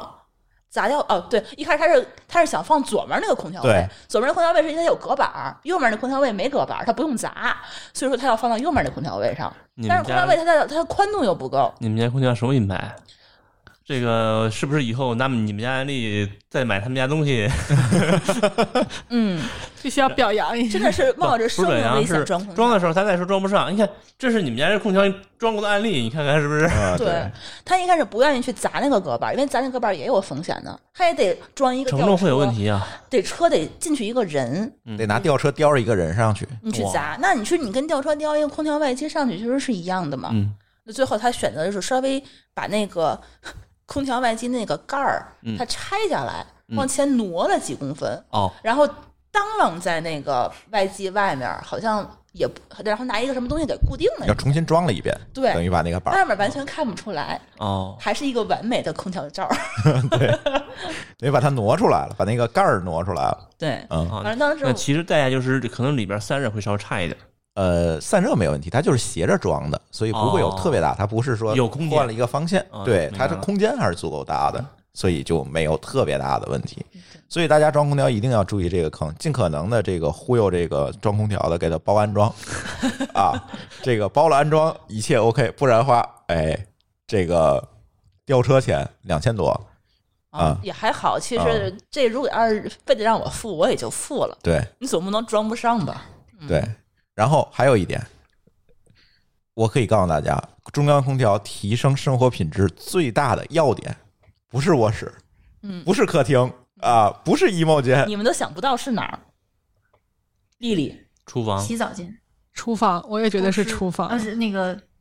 我们家我们家明卫，所以说他那个嗯抽那湿那倒就还那好必然是厨房。厨房。嗯，对之前因为我你夏天在里头做饭的时候，哎太呦，热尤其了，你有炖煮的时候，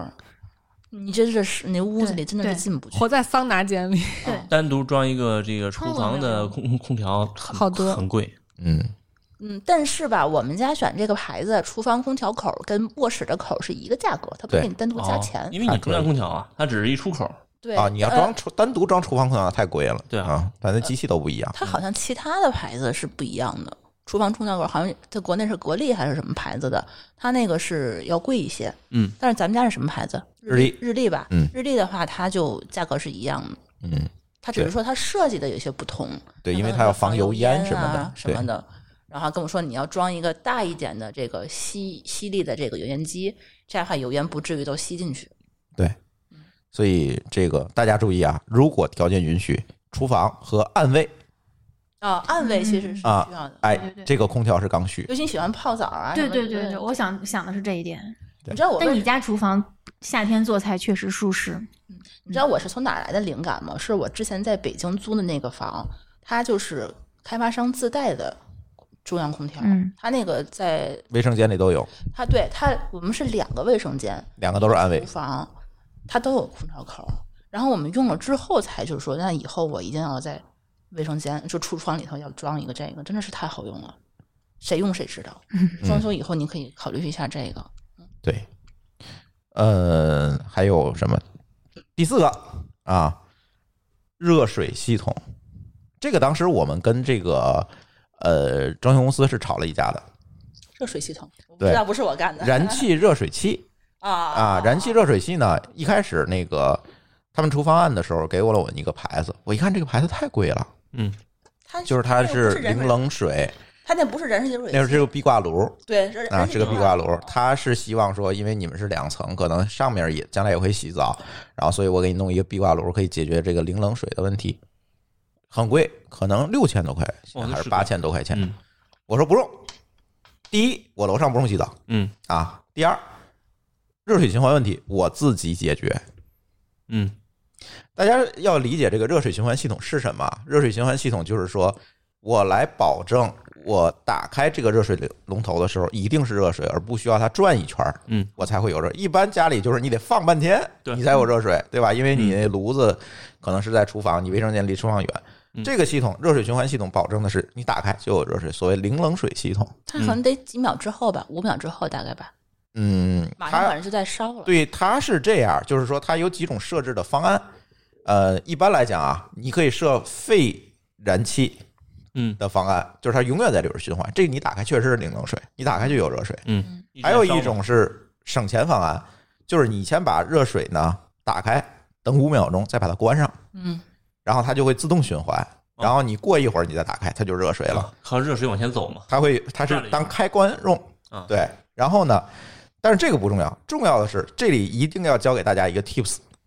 不要买带零冷水的热水器，有这种，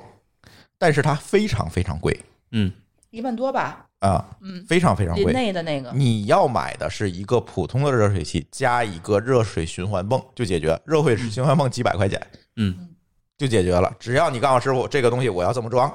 就行了嗯啊！而且这有一个好处，它坏了可以单独换。嗯它这里就没有任何单点故障问题。比如说，我就循环系统坏了，我也用不了热水了，嗯对吧？这个没关系，它坏了你把它关上，你无非就是放水，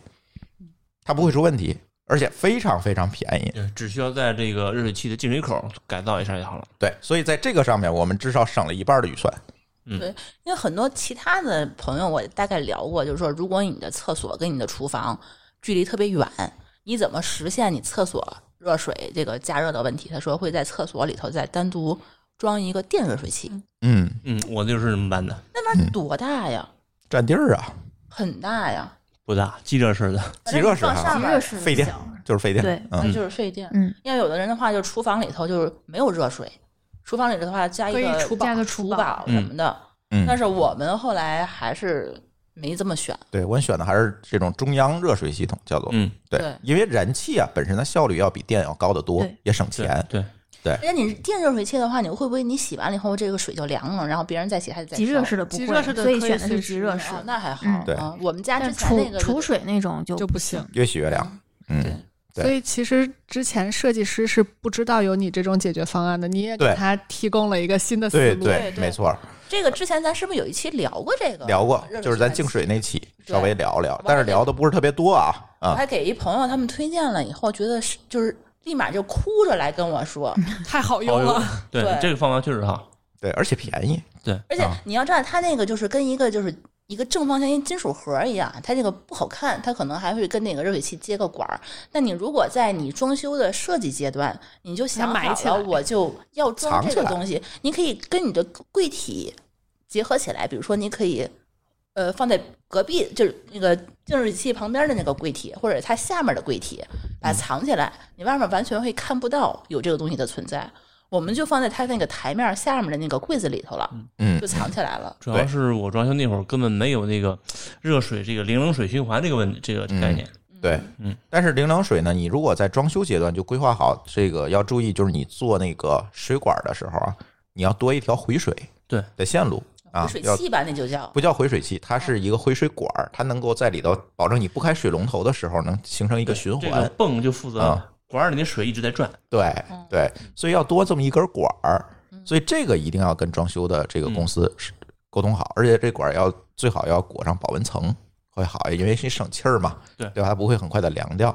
如果说注意啊。如果是你是老房改造，没有办法弄这管儿，也有解决方案。现在有不加管儿的零冷水方案，啊，它是用一个单向阀来解决的。哦，啊，用一个单向阀在里面循环也可以，但对不起，这个时候你管路里面的凉水也都是热水，它是因为它是凉水热水共用啊的混着的混水的，啊，所以这时候会出现用热水冲翔的情况。哎呦，你马桶水箱里是热水，是开水啊，这个有点重口味啊，挥发性比较强， 对挥发性会比较强，注意盖上盖儿再冲啊。但是你装修阶段如果设计好了，这就不是问题了，就绝对不会出现这种事儿。我就发现，如果你要提出一个新的方案，你一定要给设计师一个一揽子解决方案对。如果你只告诉他说有这个东西，那么一定会有坑。嗯我跟你说啊，我们家为了装这个水循环系统，你知道复杂到什么程度吗？珠峰画了一流程图，哎，对，哎，大家可以在我们的微信公众号啊“津津乐道播客”里面回复“水”这个字儿，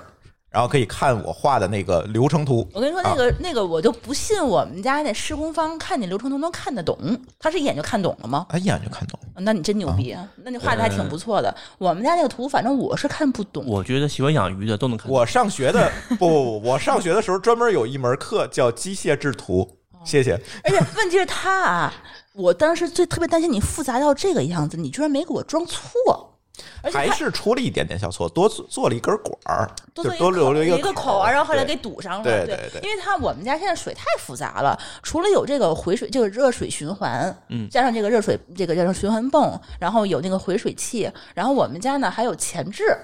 哎，前置净水这个也是要讲的。对、啊，然后呢，我们家还有软水，我们家还有中水，然后我们家冲马桶的水要走软水吗？中水是入户中水吗？是的，哦，然后我们家楼上的水，我们有饮用水，我们也有冲马桶的水，这个水怎么跟楼下的水结合起来？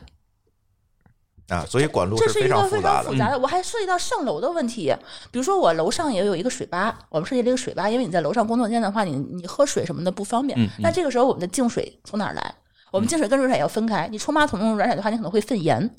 嗯，所以说你，你每一路水，你 得需要设计好几道东西。你之前在群里面是不是发过那个你你画的这个图？发过那个图，我对就是因为看了这个图，我觉得你把这个装修这个标准拔高了，你知道吗？啊嗯。我觉得这咱们这种装修叫装修，你们叫刷浆啊？对，就是刷浆的。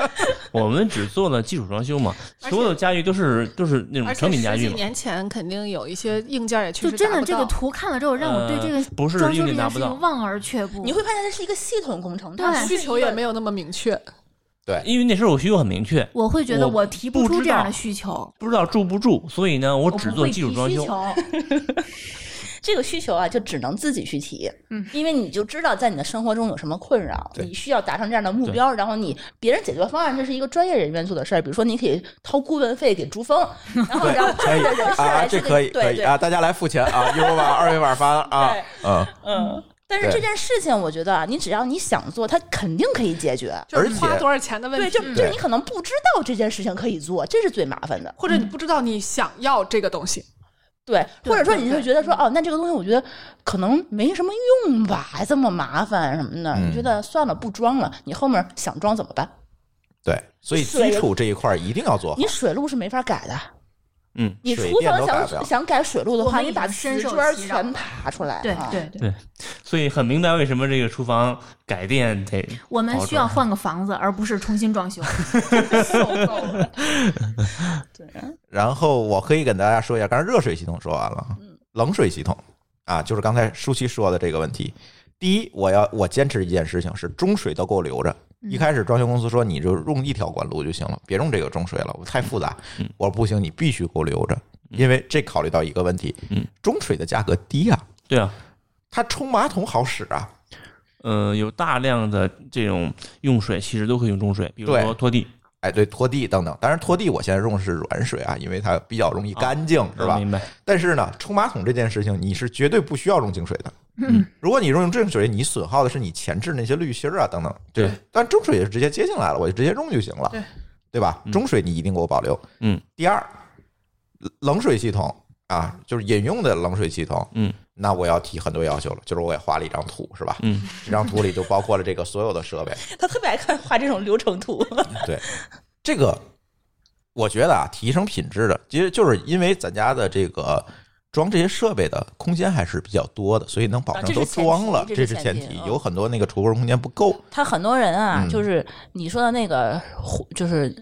循环泵，他们也想装。像我朋友他们家，嗯后来实在是没有，真的是没有地儿，没有地他儿就是选对了一个热水器跟那个循环泵合体的那个巨贵的，啊，它对是，个便宜牌子的这么一个热水器。对首先有地儿，第二也是需要善于设计，比如说像我们家没有条件创造出来创造条件，比如说我把所有的水处理设备都放在了二楼的阁楼上，所有的水先进二楼，然后再从二楼处理完了再下到一楼去。我们在厨房这个相同位置的阁楼的这个这个相同的这个角落，它就是厨房的正上方打造了一个吧台，就是水吧，嗯，就是你们现在喝水这个可以储储水的地方，就是说所有的这些前置的循环的这些水处理都在这儿。都是从厨房直接打了个口上到上面去。对，然后呢，在这里我们就放了几个比较重要的设备哈。呃，第一个是前置，前置解决的是什么？这个东西很便宜，二三百块钱，解决的是水里的这个粗粒儿的泥沙的问题，铁锈。粗粒儿的泥沙，这个先有一个初步的过滤。为什么？因为留到后面可能会打坏后面的设备，就是保护后面的设备用的。这很便宜，二三百块钱就能解决。然后后面我们放了一个重要的设备，就是很多人意识不到的设备——增压泵。嗯，一般来讲啊，咱自来水水压是有一定的标准的，但是往往这个标准是偏低的，不够用，达不到什么？达不到你能够舒适的洗澡。就是嗯一般我们洗澡都希望水流大一点，对嗯就比如说在哗哗哗的那个那种嗯星级酒店里那那种感觉是吧？对对对人希望有那个感觉，但是一般家里的水压达不到，顶楼会好一点儿。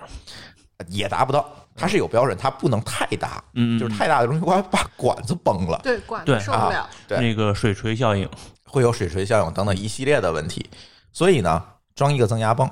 注意这个增压泵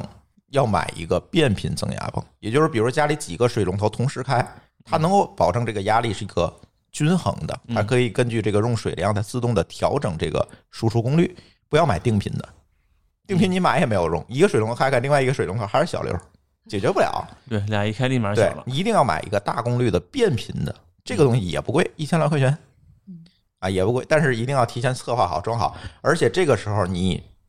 水路的这个打压你一定要看好，因为它相对来讲水压会大一点儿嗯，啊，当然大不出它那个极限去，但是它相对会大一点儿，所以打压你一定要顶好了，就别按最低最少八个压吧，啊，去去打这个压，保证没有问题，别崩了，这是最重要的，而且。这个增压泵最关键的一个能力是什么？因为你后面还有很多水处理设备，它会降低既有的水压。如果你不装这增压泵，这个水只会比邻居家的还小。嗯，就是因为你后嗯面的水处理设备是影响水压的，然后比如嗯说是阻碍软水水压啊这些东西是吧？对，是阻碍水压的。每一个所以滤网都会降低后续的压对，力。所以你输出一定要高一些才嗯 OK。对，这是这个，然后再后面我们放了一个，呃，中央净水器，这个中央净水器也很便宜，八九百块钱，啊，而且呢也不用特别操心，它是一个这个超滤的一个滤芯儿在里面，这个应该是聚乙烯的吧东西，它能够过滤水里更细的一些杂质，比如细的这个沙子呀，呃，就就泥呀、啊，铁锈啊等等更细一点的东西，我可以过滤掉啊，而且能够有一些除氯的功能，就是水里比如说现在漂白粉味儿太高啊，有一些除氯的功能。通过这个之后，那我们就要分出两路来了，一路呢是没有经过软化的水，给哪儿呢？给厨房，厨房的洗菜盆儿。因为你不能用软水洗菜，也不能用软水做汤，因为它里面含有钠，也不能用软水浇花儿。也不能用软水浇花，所以这个这一路要给到厨房以及直饮的净水器，就是你后面还有一个就是你可以直接喝的那个净水器，要给它。也不装净水器可以忽略这个，对吧？对，你不嗯装可以忽略这个。那那一路，另外一路要给到软水机里面啊，软水机就是我们加盐的那个机器是吧？要定时加盐，它负责把水里面的这个这个水锈、水垢，那叫什么？钙镁离子，哎，对，钙镁离子给你替换掉，用钠替换掉。嗯，啊，这个出来就是软水。软水给谁？给浴室、热水器和这个呃洗衣机、马桶洗碗机马桶当时你用了吗？啊、马桶不是啊，马桶是啊、就是智能马桶圈儿用的是软软水，啊啊，对啊，就是洗手间和这个洗衣间，反正就是这个位置，你用的都应该是这个时候就软要想好了，我要装智能马桶，你的时候你就需要把这套水先要预留流好。对流对流过去一个水口对。包括你如果啊有一个冰箱，就是那种专门是可以它啊有冰的那储种就制冰的，你往那上个是那要冰箱加一里，个纯水，对你那个时候那你吃水还要走管儿，对啊你就得需要你先都要弄考虑好嗯，单独买制冰机觉得比较划算。哎对制冰还机是它不如那个冰瓷对是那，它个是大冰片很儿硬冰砍冰，哦，特别冰好很硬的爽，而且它也不用占地方。你们家如果是小空间的话，就是它那个地方就但是那个冰箱很大，哎冰箱很大，对，嗯，这个对，冰箱所以所以很大这个时候我觉得啊，就是水这个东西风险有几，嗯就是因为有的家庭确实没这个条件装这么多设备嗯在下面儿，所以到时候这是吧个白对第一个可以舍掉的，我可以告诉大家是中央净水可以舍掉第一可以省掉点小房子，啊啊，这不重 要，房子不能我经常我换，觉对吧得？那个饮那个纯净水是可以舍掉的。嗯，就是你可以烧开水嘛，你一个可以是一可烧可开以用水，软你可以那个纯水壶，对你有直接很买多水办喝法嘛。你可以对桶装水，对我不愿意桶装水，是因为我觉得它那个桶装水那个那个机器器不占干地净方，嗯一个而是且不干净。对，一个是不干净，一个是它送水的时间吧，我总不在家，嗯，有些小区是有那种滤水滤水机器嗯的，嗯啊，那个现在机器我觉特别麻得烦也不是很好，对吧？装个泵就行对，嗯。不用饮水机，我实在受不了饮水机。嗯，反正这个也，我觉得是包括小米儿现在也做那个台上式、台下嗯式的那个纯水，但我没用过那个啊。但是我觉得是还有其他的方法可以去解决这个问题。对，嗯，中央净水可以去掉，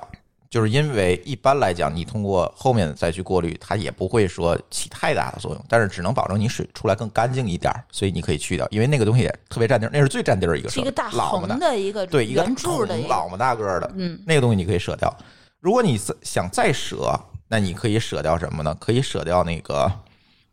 啊增压泵，啊，它如啊果压力够就好。如果压力够，你就凑合了吧， 对吧？但是我觉得软水这个东西啊，能装就装，尤其北方啊，就是这个水比较硬的地方，嗯，真的有好处。好处在哪儿？第一是保护你后面的设备，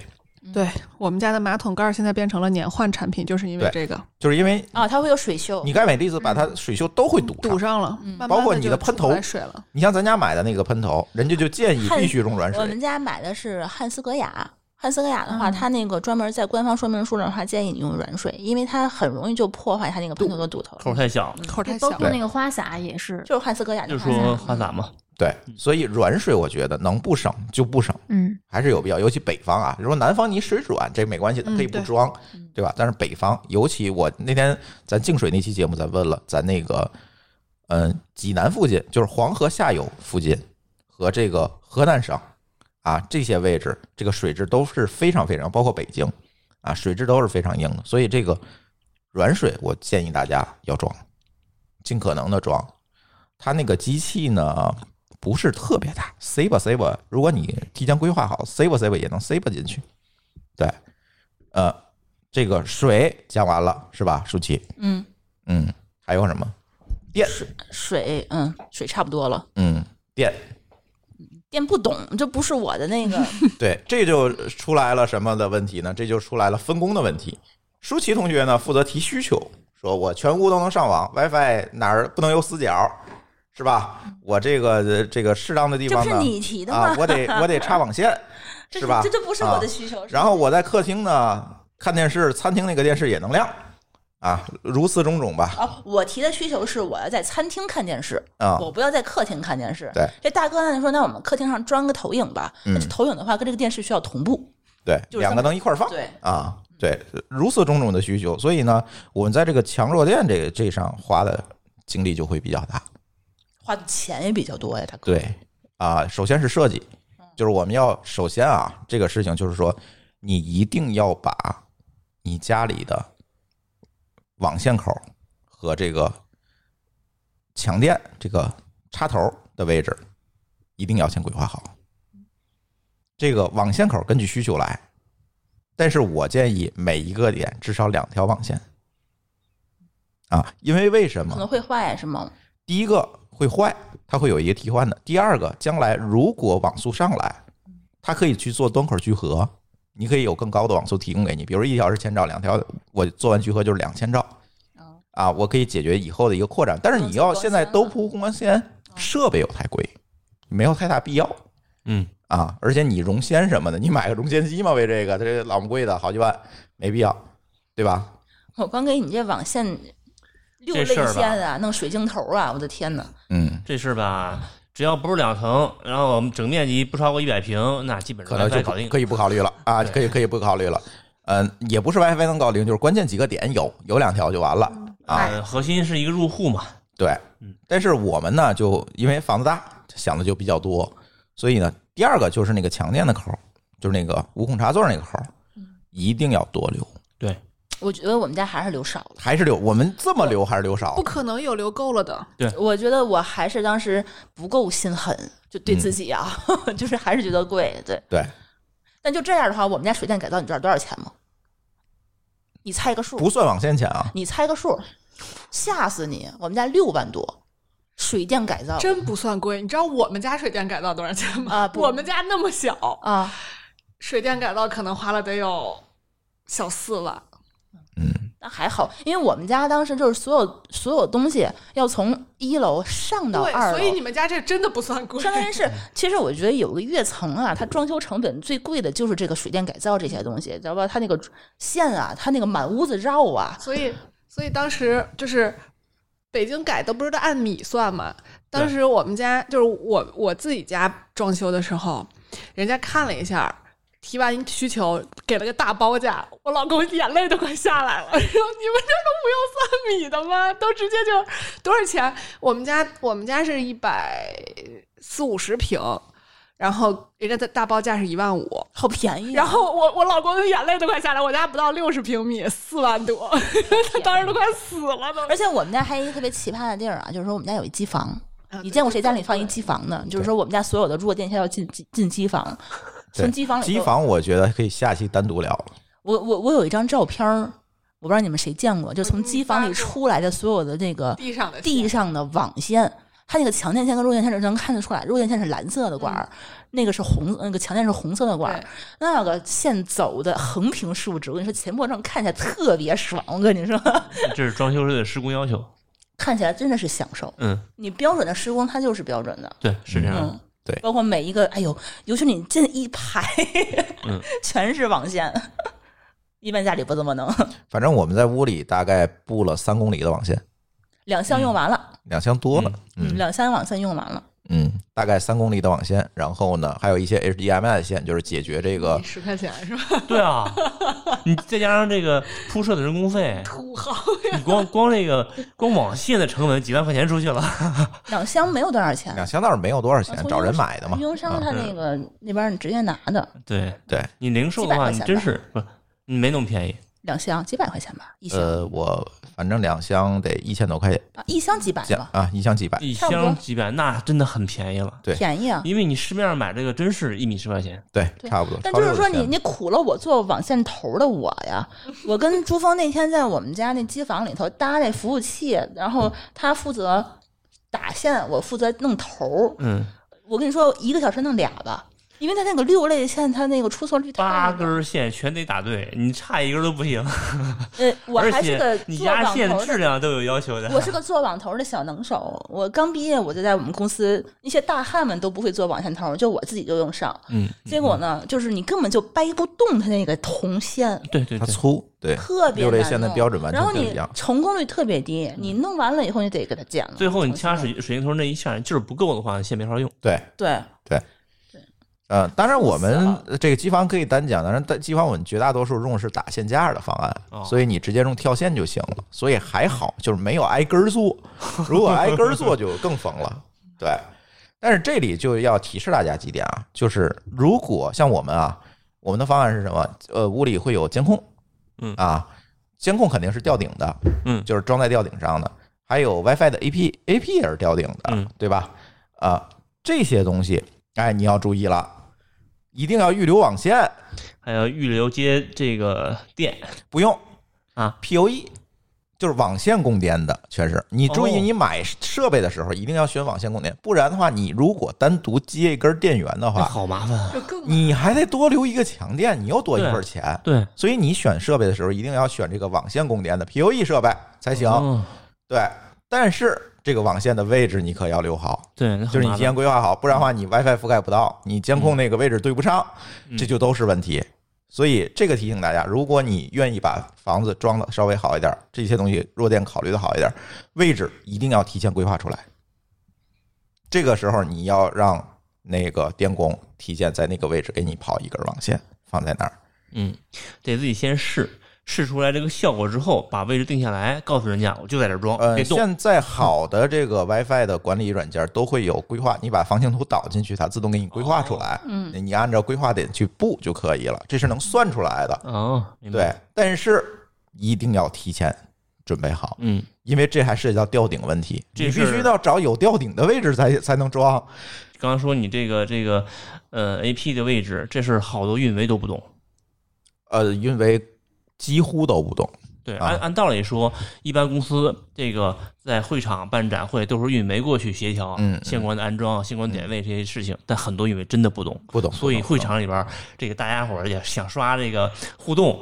嗯，各种效果不好出来嗯。对。所以我们听友如果哎也遇到这个坑了，找我来，找你我说啊你。知道你知道啊为什么朱峰行吗？他之前就是给会场做啊 WiFi 这种怪不得你们天天办弱会电呢。控制。 对，我们之前给那个极客公园他们做万人大会的时候，啊他们全场 WiFi 是我们布的，啊，明白了，整个施工方就是我们来就弄说的。所以这哎他么多年活动你们没白干，自己对，家把装自修个儿全家给用弄上了。了。对，对， 我们还甚至但想是这说比。会场简单多了。对说我们实甚话至想说，对跟王大夫，我们就组一公司，天天给人就提供弱电解决方案，因为会场还有那个人员密度问题呢。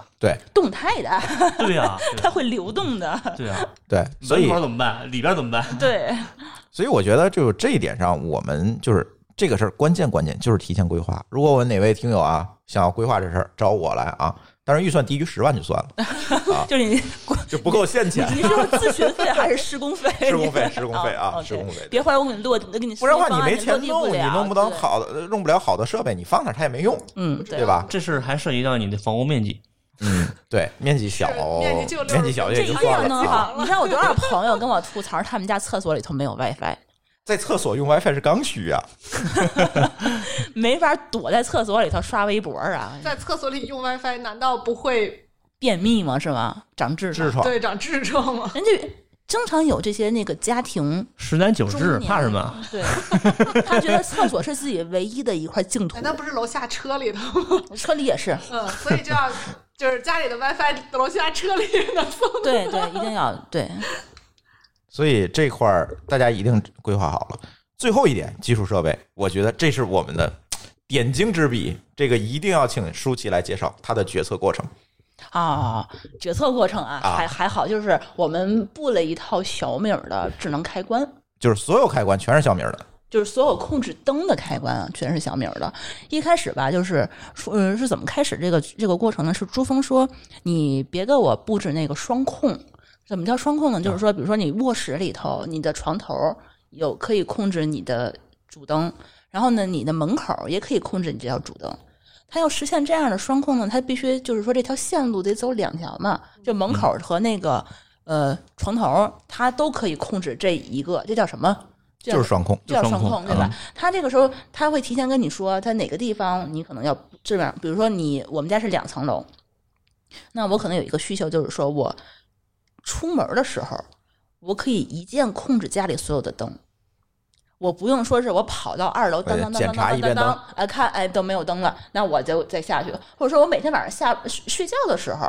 我从楼上走到楼下了，我总不能说是我们这楼上多少个按钮啊，十来个吧，挨个摁一遍，然后再你们去这关。住大房子的最最愁的不就是躺床上想起那个那个那治个，治好强迫症对，是就吧？是你冬天 的你这时候，个对大吧？门嗯灯没关是不是？对你，你冬天的时候在被窝里头热乎乎的，你还得出来去关这个满楼的灯，那这个其实是很痛苦的一件事情。然后那个那朱朱峰就说，那你可能就是我可能某几路会去设计成双控，就是说是智能开关。这样的话，我换成小米的智能开关以后，就这几路的灯，我嗯可能以后就躺可在以床上就可以。哎，，对，但后来呢，我就是在双十一的期间吧，我想去买开关，我想提前把这个开关买好，因为你这个买完了以后，你其实你什么时候用都可以。然后这个时候我会就发现，家里一共几个开关？你数一下啊， 其实不少，真不少嘛。你们对家里头一共几个开关？你可能两室一厅、一个厨房、一个厕所，加一块儿能有啊，你只算开关对嗯明白吧？六七个开关，嗯，一二三四五六，呃，差不多对吧？你如果买正经的，比如说西门子高端最好的那个开关，一个多少钱？五十左右吧，对，那你知道小米儿开关多少钱吗？九十。一百出点头儿吧，等于说我只需要多付一半成本，额外付一倍的成本。嗯，嗯嗯我们家所有的灯都是智能开关，嗯嗯，都可以用过手机去 app 去控制了。这个值值得。当年我装房子的时候，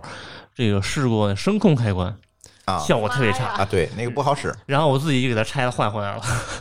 嗯，所以说我是觉得当时我只是一个有意无意的这么一个比较的一个选择。我觉得如果我要在装修期间，我还是要先去规划好哦，我这一路可以拿。这个小米儿的智能网关去控制那一路不能控制，那我如果以后想控制它的时候，我怎么办呢？他说、嗯那算了吧，我把预算多加一千块钱，对吧？我嗯就都换成小米儿的开关，我嗯一个我也不落。嗯，然后就这样的话，我们家所有的现在所有的灯都是联网的。嗯，这个你知道，就是说有多么好用？我觉得你可能根本就想象不到。就是说，你一进门的时候，一键开所有的灯；嗯出门的时候，一键关所有的灯。嗯，然后你哪怕你可以配合小米儿的那些感应器，你比如说你上去厕所的时候，你只要一动，有个感应器感应到你动了，那你的走道跟你的水盆儿的灯你就都开开了。包括你是可以自定义的，就是你比如说它之前它是个三键的开关控制你三路灯，你可以给它换成一个开关控制这三路灯，嗯，另外一个开关你去控制你的扫地机器人儿，嗯，或者是另外一个开关控制你的其他的你的窗帘儿什么的，嗯，我一天到晚就让朱峰说你把这个开关给我换了。对，我我你不可以要随便定义，对我，我我可以楼下的开关，我控制楼上的灯。嗯，就你你你所有的可能性就都有了嗯，有一种 DIY 的乐乐趣啊！在是里边的，是，的，真的是嗯你就可以自定义所有的场景了。这个是特别重要，而且关键是小米儿东西足够便宜。嗯，嗯说实话，这是在装完之后，后期再定义它的功能。对，对你就嗯先把它装上，对。嗯把可能性留出来。因为你可能你的房子你会越用，你越熟悉说自己的需求怎么去给它弄。如果你这时候你你先就定义好了，你后续的再改其实就很难。很可能二楼的灯最常用的开关在楼下，对，呃，是的，嗯我们家现在就是衣帽间的灯摁一下，嗯然后上楼梯的所有灯就亮了，嗯嗯，嗯你就不用在楼梯上面下边你来回装那个开关了。对，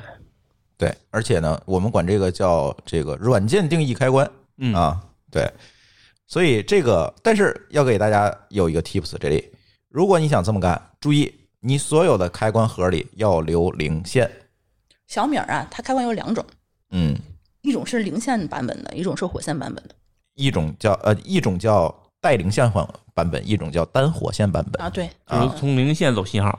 呃，不是，它是这样，就是它是一个智能开关，对不对？嗯，但是它同时也是一个用电器，对因为它要联网，它是一个用电器。对，如果你只有火没有零的话，嗯它形不成回路，你对没有办法给这个开关本身供电，啊，明白意思。因为我们一般普通开关里，它只有一条火线和一条控制线，那它的信号是走火是走火线的，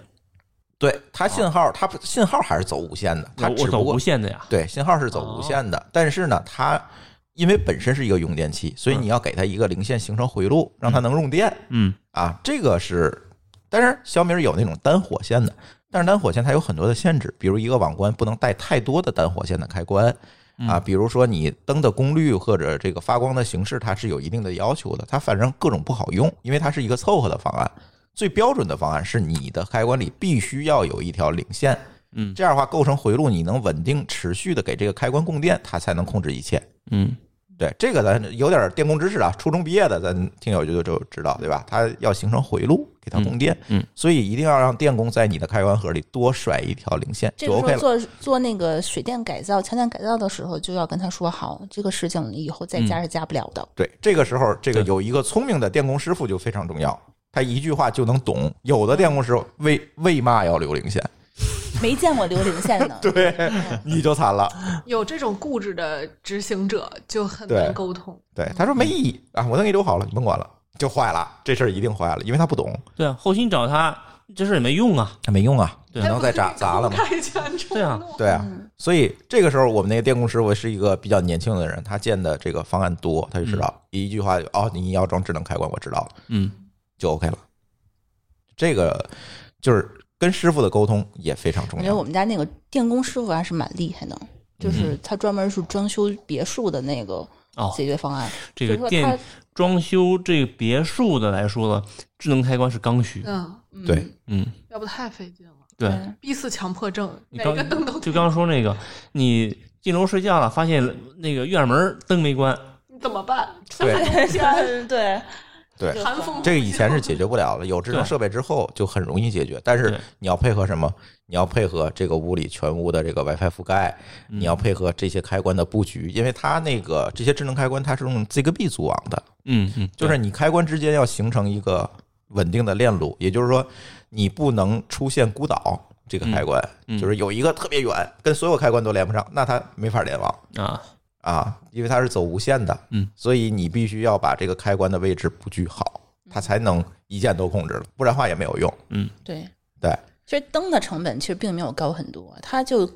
多了一根零线，然后多了一些开关的成本。对，其实没有太多的成本，就是你一定要规划好，规划不好就是成本。而且它现在小米开关还升级了，之前咱们做的时候，它只有单键和双键呢。对，现在有三键的，对它之前我把所有的三键都给拆成一个单键，两个双键，然后就多了一个开关嘛。然后现在的话，它是有一个三键的开关了，所以说你、越来越少了。对你就不用这么多开因为关。原来集成度不够，所以装不下。对，装不下。 对，然后之前呢，包括就像我们家射灯都是，我们家是没有主灯的嘛，那嗯都是射灯，这一圈儿、两圈儿、三圈儿的射灯。然后它它之前就是一就是这两个灯，这三个灯用就拆的得特别细，那边的三个这一圈的灯用一个开关，这样的话你这一个开关你就可以自定义，你愿意怎么说是它控制怎嗯么着的、都是可以的，其实是省开关嗯的。其实是省开关的，对。嗯对，对你也省了很多去按开关的这么一个过程了对，，其实我特别希望小米出一个东西是什么呢？就是完全把按键和控制分离的一个东西。嗯，就是我控制就是控制，我埋在墙里就完了，嗯，或者我藏在一个什么地方。然后呢，按键你可以随便，比如说无线的，嗯，你随便贴在哪儿都可以，嗯，这样的话其实会更好。但是现在这个方案还没有出来，嗯因为本身小米有一个问题，它面向的客户群体是年轻人。对，啊，他对这个装修，就是说在硬装阶段的考虑，其实不是说特别多。嗯，对，呃，最关键是不可能买过几套房，所以对这个事儿还没哎概啊是念。其实我们买的也还没踩过 坑，对，你我给我给你举啊，你说因为你们好多时候用这些这个智能电器这种刚需，不是在自己家遇到的，是在别的场景里遇到了，所以在装修的时候说，哎，这个东西我要用那个之前用过那个方案，没我错我给你讲一个我们家的一个例子啊，就是我们家，嗯、客厅它有一道隐形墙，嗯，隐形墙打开以后是我的衣帽间，嗯对吧？你是知道这个东西哈、嗯衣帽间上来就是楼梯嘛，对。然后呢，它之前在这个衣帽间的呃门儿的就客厅的外面儿，它有一个衣帽间的开关。嗯，它设计师呢一开始给我设计的并不是很合理，就是说先在外面开完开关以后，我打开门儿嗯进入衣帽间，我可以换衣服。嗯，但后来一想说，我们什么人会这个样子做？嗯，我们的实际的使用场景并不是这个样子，嗯是我们开完门儿以后发现哦，屋里是黑的，我百度去找开关。啊对，对吧？这个时候我还得退回来去摸这个开关。对，然后我就跟我就跟那个设计师，当时正好有一个契机，就是说我们当时这个整面这这面那个呃实木的这个这面墙啊，嗯，当时是因为有一个问题，然后要整个都换掉。然后我跟他说：“你把这个开关给我去掉，我也别在里头放了，嗯你给我放成感应的。联动的，嗯，对、嗯我只要一开关一开门，它自己就自动就关。亮了对，嗯嗯然后我一关门，它自己就那什么了，就就可以了。嗯，然后这个时候我就问朱峰：“可以实现吗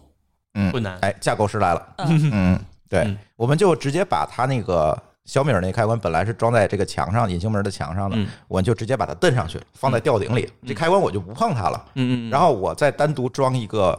感觉这个门窗感应器，我只要一推开这门，它自动就把那个触发开关就亮了。对，这个就解决好了玩儿，对对啊嗯对，？”对嗯对你要是用实体开关，这事儿一辈子也解决不了。对，嗯，因为我们家这是个隐形门儿，它如果有个开关在上头，特别难看。它是个木实木的隐形嗯呃我门觉儿，得这个用实体开关可能也能解决，就是冰箱门上的那个亮灯的那个处理方式嗯。，不是，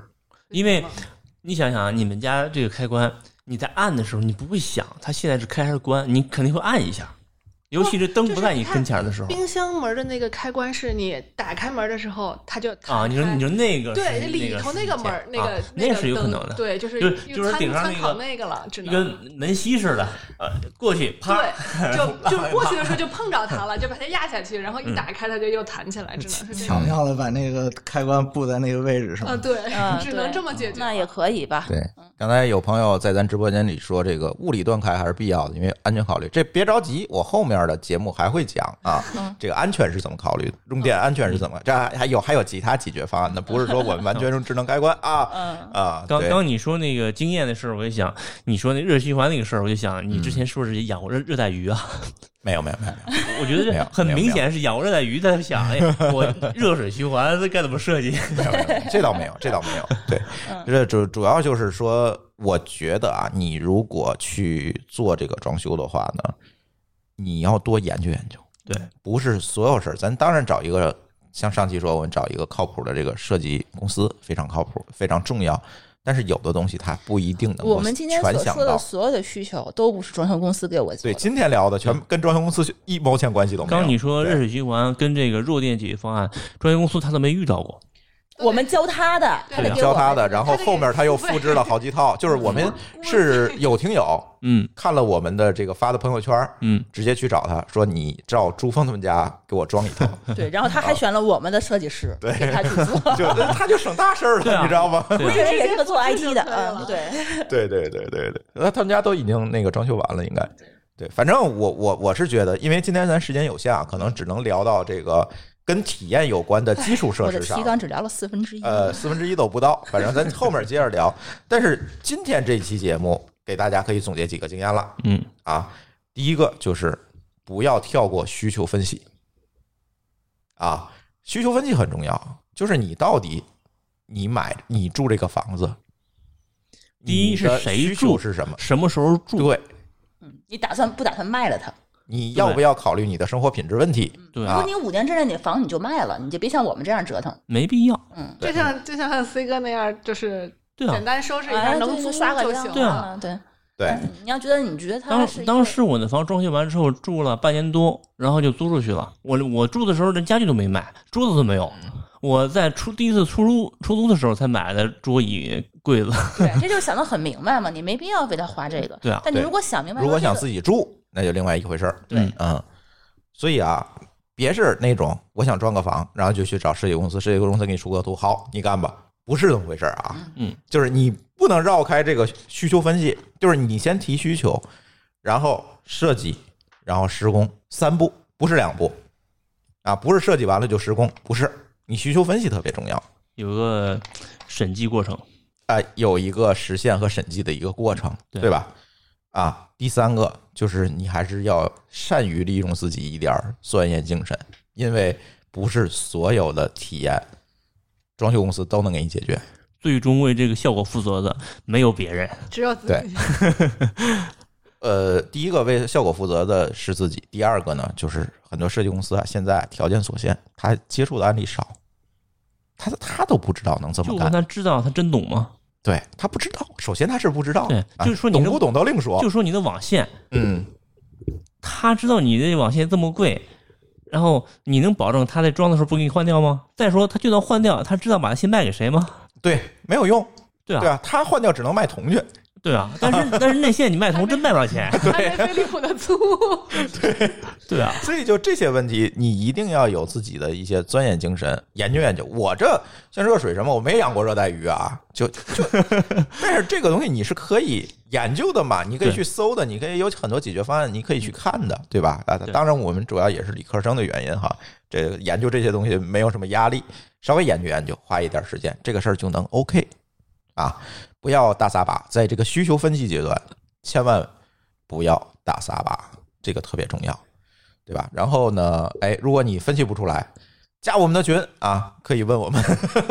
对吧？啊、加我们的津津乐道，你先加我们的公众号津津，呃，加加我们的那个微信号 d a o 幺六零三零幺，你是告诉我加装修群，我会给你拉到群里啊，咱具体再再去聊。那这个第二期《历险记》啊，我们就聊到这儿，然后可以预告一下第三期啊，第三期咱聊什么？ 第三期我们可以跟大家聊聊那个什么，嗯、砸墙的问题。哦照明我怎么按照我的需求去设计我的这个动线，就是嗯房屋的布局啊？在这个过程中，你要不要砸一些墙？你怎么砸墙才安全？你你对现有的空间的不满，都可以通过你的布局去改变。对，怎么调整这个房屋的布局，嗯这也是非常有学问的一件事情。另外呢，可以如果下期节目有时间，我们可以去挨个房间给大家聊一下，我们都是怎么想的。尤其投资重头的，比如说卫生间、厨房等等位置，我们都嗯是你怎什么么考虑的？金厨银卫什么的，是吧？对嗯这话我觉得我们家大部分钱都花在水电改造和厨房、厕所上面了。对其实这个房间的整体空间越小的房，装修上需要花的钱是越多的。没错儿，嗯，因为卧室其实很简单，一张床，有的有衣柜，有的甚至连衣柜都没有，嗯，就是一个很固定的家具嘛。嗯，其其实他的东西都在硬装里头已经解决掉了，也不不光是，不全不是。光是，就比如说啊，可能有有些人会比较挑，是说我的卧室需要做电磁屏蔽，因为我不希望这屋里有任何电磁信号。那这种就这属就于太小奇众怪要求了，对，也可以。但有是人很敏感，对这个，如果你真的是有这个需求，那你就要想明白呃，了。啊这个这个问题我会也放在下期里讲啊。第二个我们要讲的就是我们的照明系统是怎么考虑呃的。灯光对，因为我们整个灯光用的是一个无主灯的一个设计，就是没有中间放一大吸顶灯，没有这种。但是很多朋友可能会担心亮度不够啊、嗯暗啊。其实一开始我也担心，但是后来发现这个担心是多余的。嗯，这个是有一些技巧的，可以给大家讲。对对，第三个就是刚才 C 哥的他说的这个问题，就是这个机房、书房、录音间等等这些特殊需求的地方，对我怎么做的？比如现在大家听我们的这些录音是没有任何回声的，但是你又从我的屋子里看不到什么特殊的设计，这是怎么做到？你没有看满屋子隔音板吧？没有啊，这是怎么做到的？啊，这个可以教给大家，就是保证你这个房子还是一个房子，不是进来看着就像一个录音棚，嗯的同时，哎，它还能解决这些问题，这个我们是怎么考虑的？包括 C 哥说电磁屏蔽的问题啊，接地的问题，这些问题我们都可以留在下还期讲。有呃隔离噪声，哎，噪声隔离的这个问题，啊对隔热保温的问题啊对，这都是问题啊，我们可以留着后面慢慢 讲。防水最容易了。啊，防水其实花钱就行啊。对，嗯，呃，有朋友在咱直播间里说这个可以拍成 vlog，嗯，没错，我是准备拍，别着急，等我们这几 期这个音频节目完成了之后，大家脑子里有一个概念了，我们可以拍一下我们这屋子里一些细节，对吧？可以给大家来分享，没问题啊。呃，最近我们还会推出一些视频节目，大家也可以关注我们 B 站啊，我们 B 站的账号也叫“津津乐道播客”，可以过来关注。第一，我们平时会有直播啊；第二呢，有一些视频节目我们陆续的也会发出来，这个到时候大家可以看我们 B 站的动态吧，然后呃，可以给大家预告一下。那时间有限啊，那这一期的装修历险记我们就先聊到这里，好吧？嗯，下期再见。感谢拜拜大家收听哎啊，下期再见，拜拜。拜拜。哎，感谢您收听本期节目，同时您也可以收听我们制作的更多博客节目：科技乱炖、品质生活、津津有味、厂长来了、拼娃时代、串台、科技先生和蓝海之下。在您收听的平台上直接搜索即可找到以上这些节目。如果您觉得我们的节目对您有帮助，欢迎以购买周边产品的形式来支持我们。关注我们的微信公众号“津津乐道播客”，天津的津，欢乐的乐，道路的道，进入周边产品菜单购买即可。如果您愿意参与我们的更多讨论，可以加主播的微信号 d a o 幺六零三零幺，加入我们的听友群。本节目录音设备由罗德麦克风友情赞助。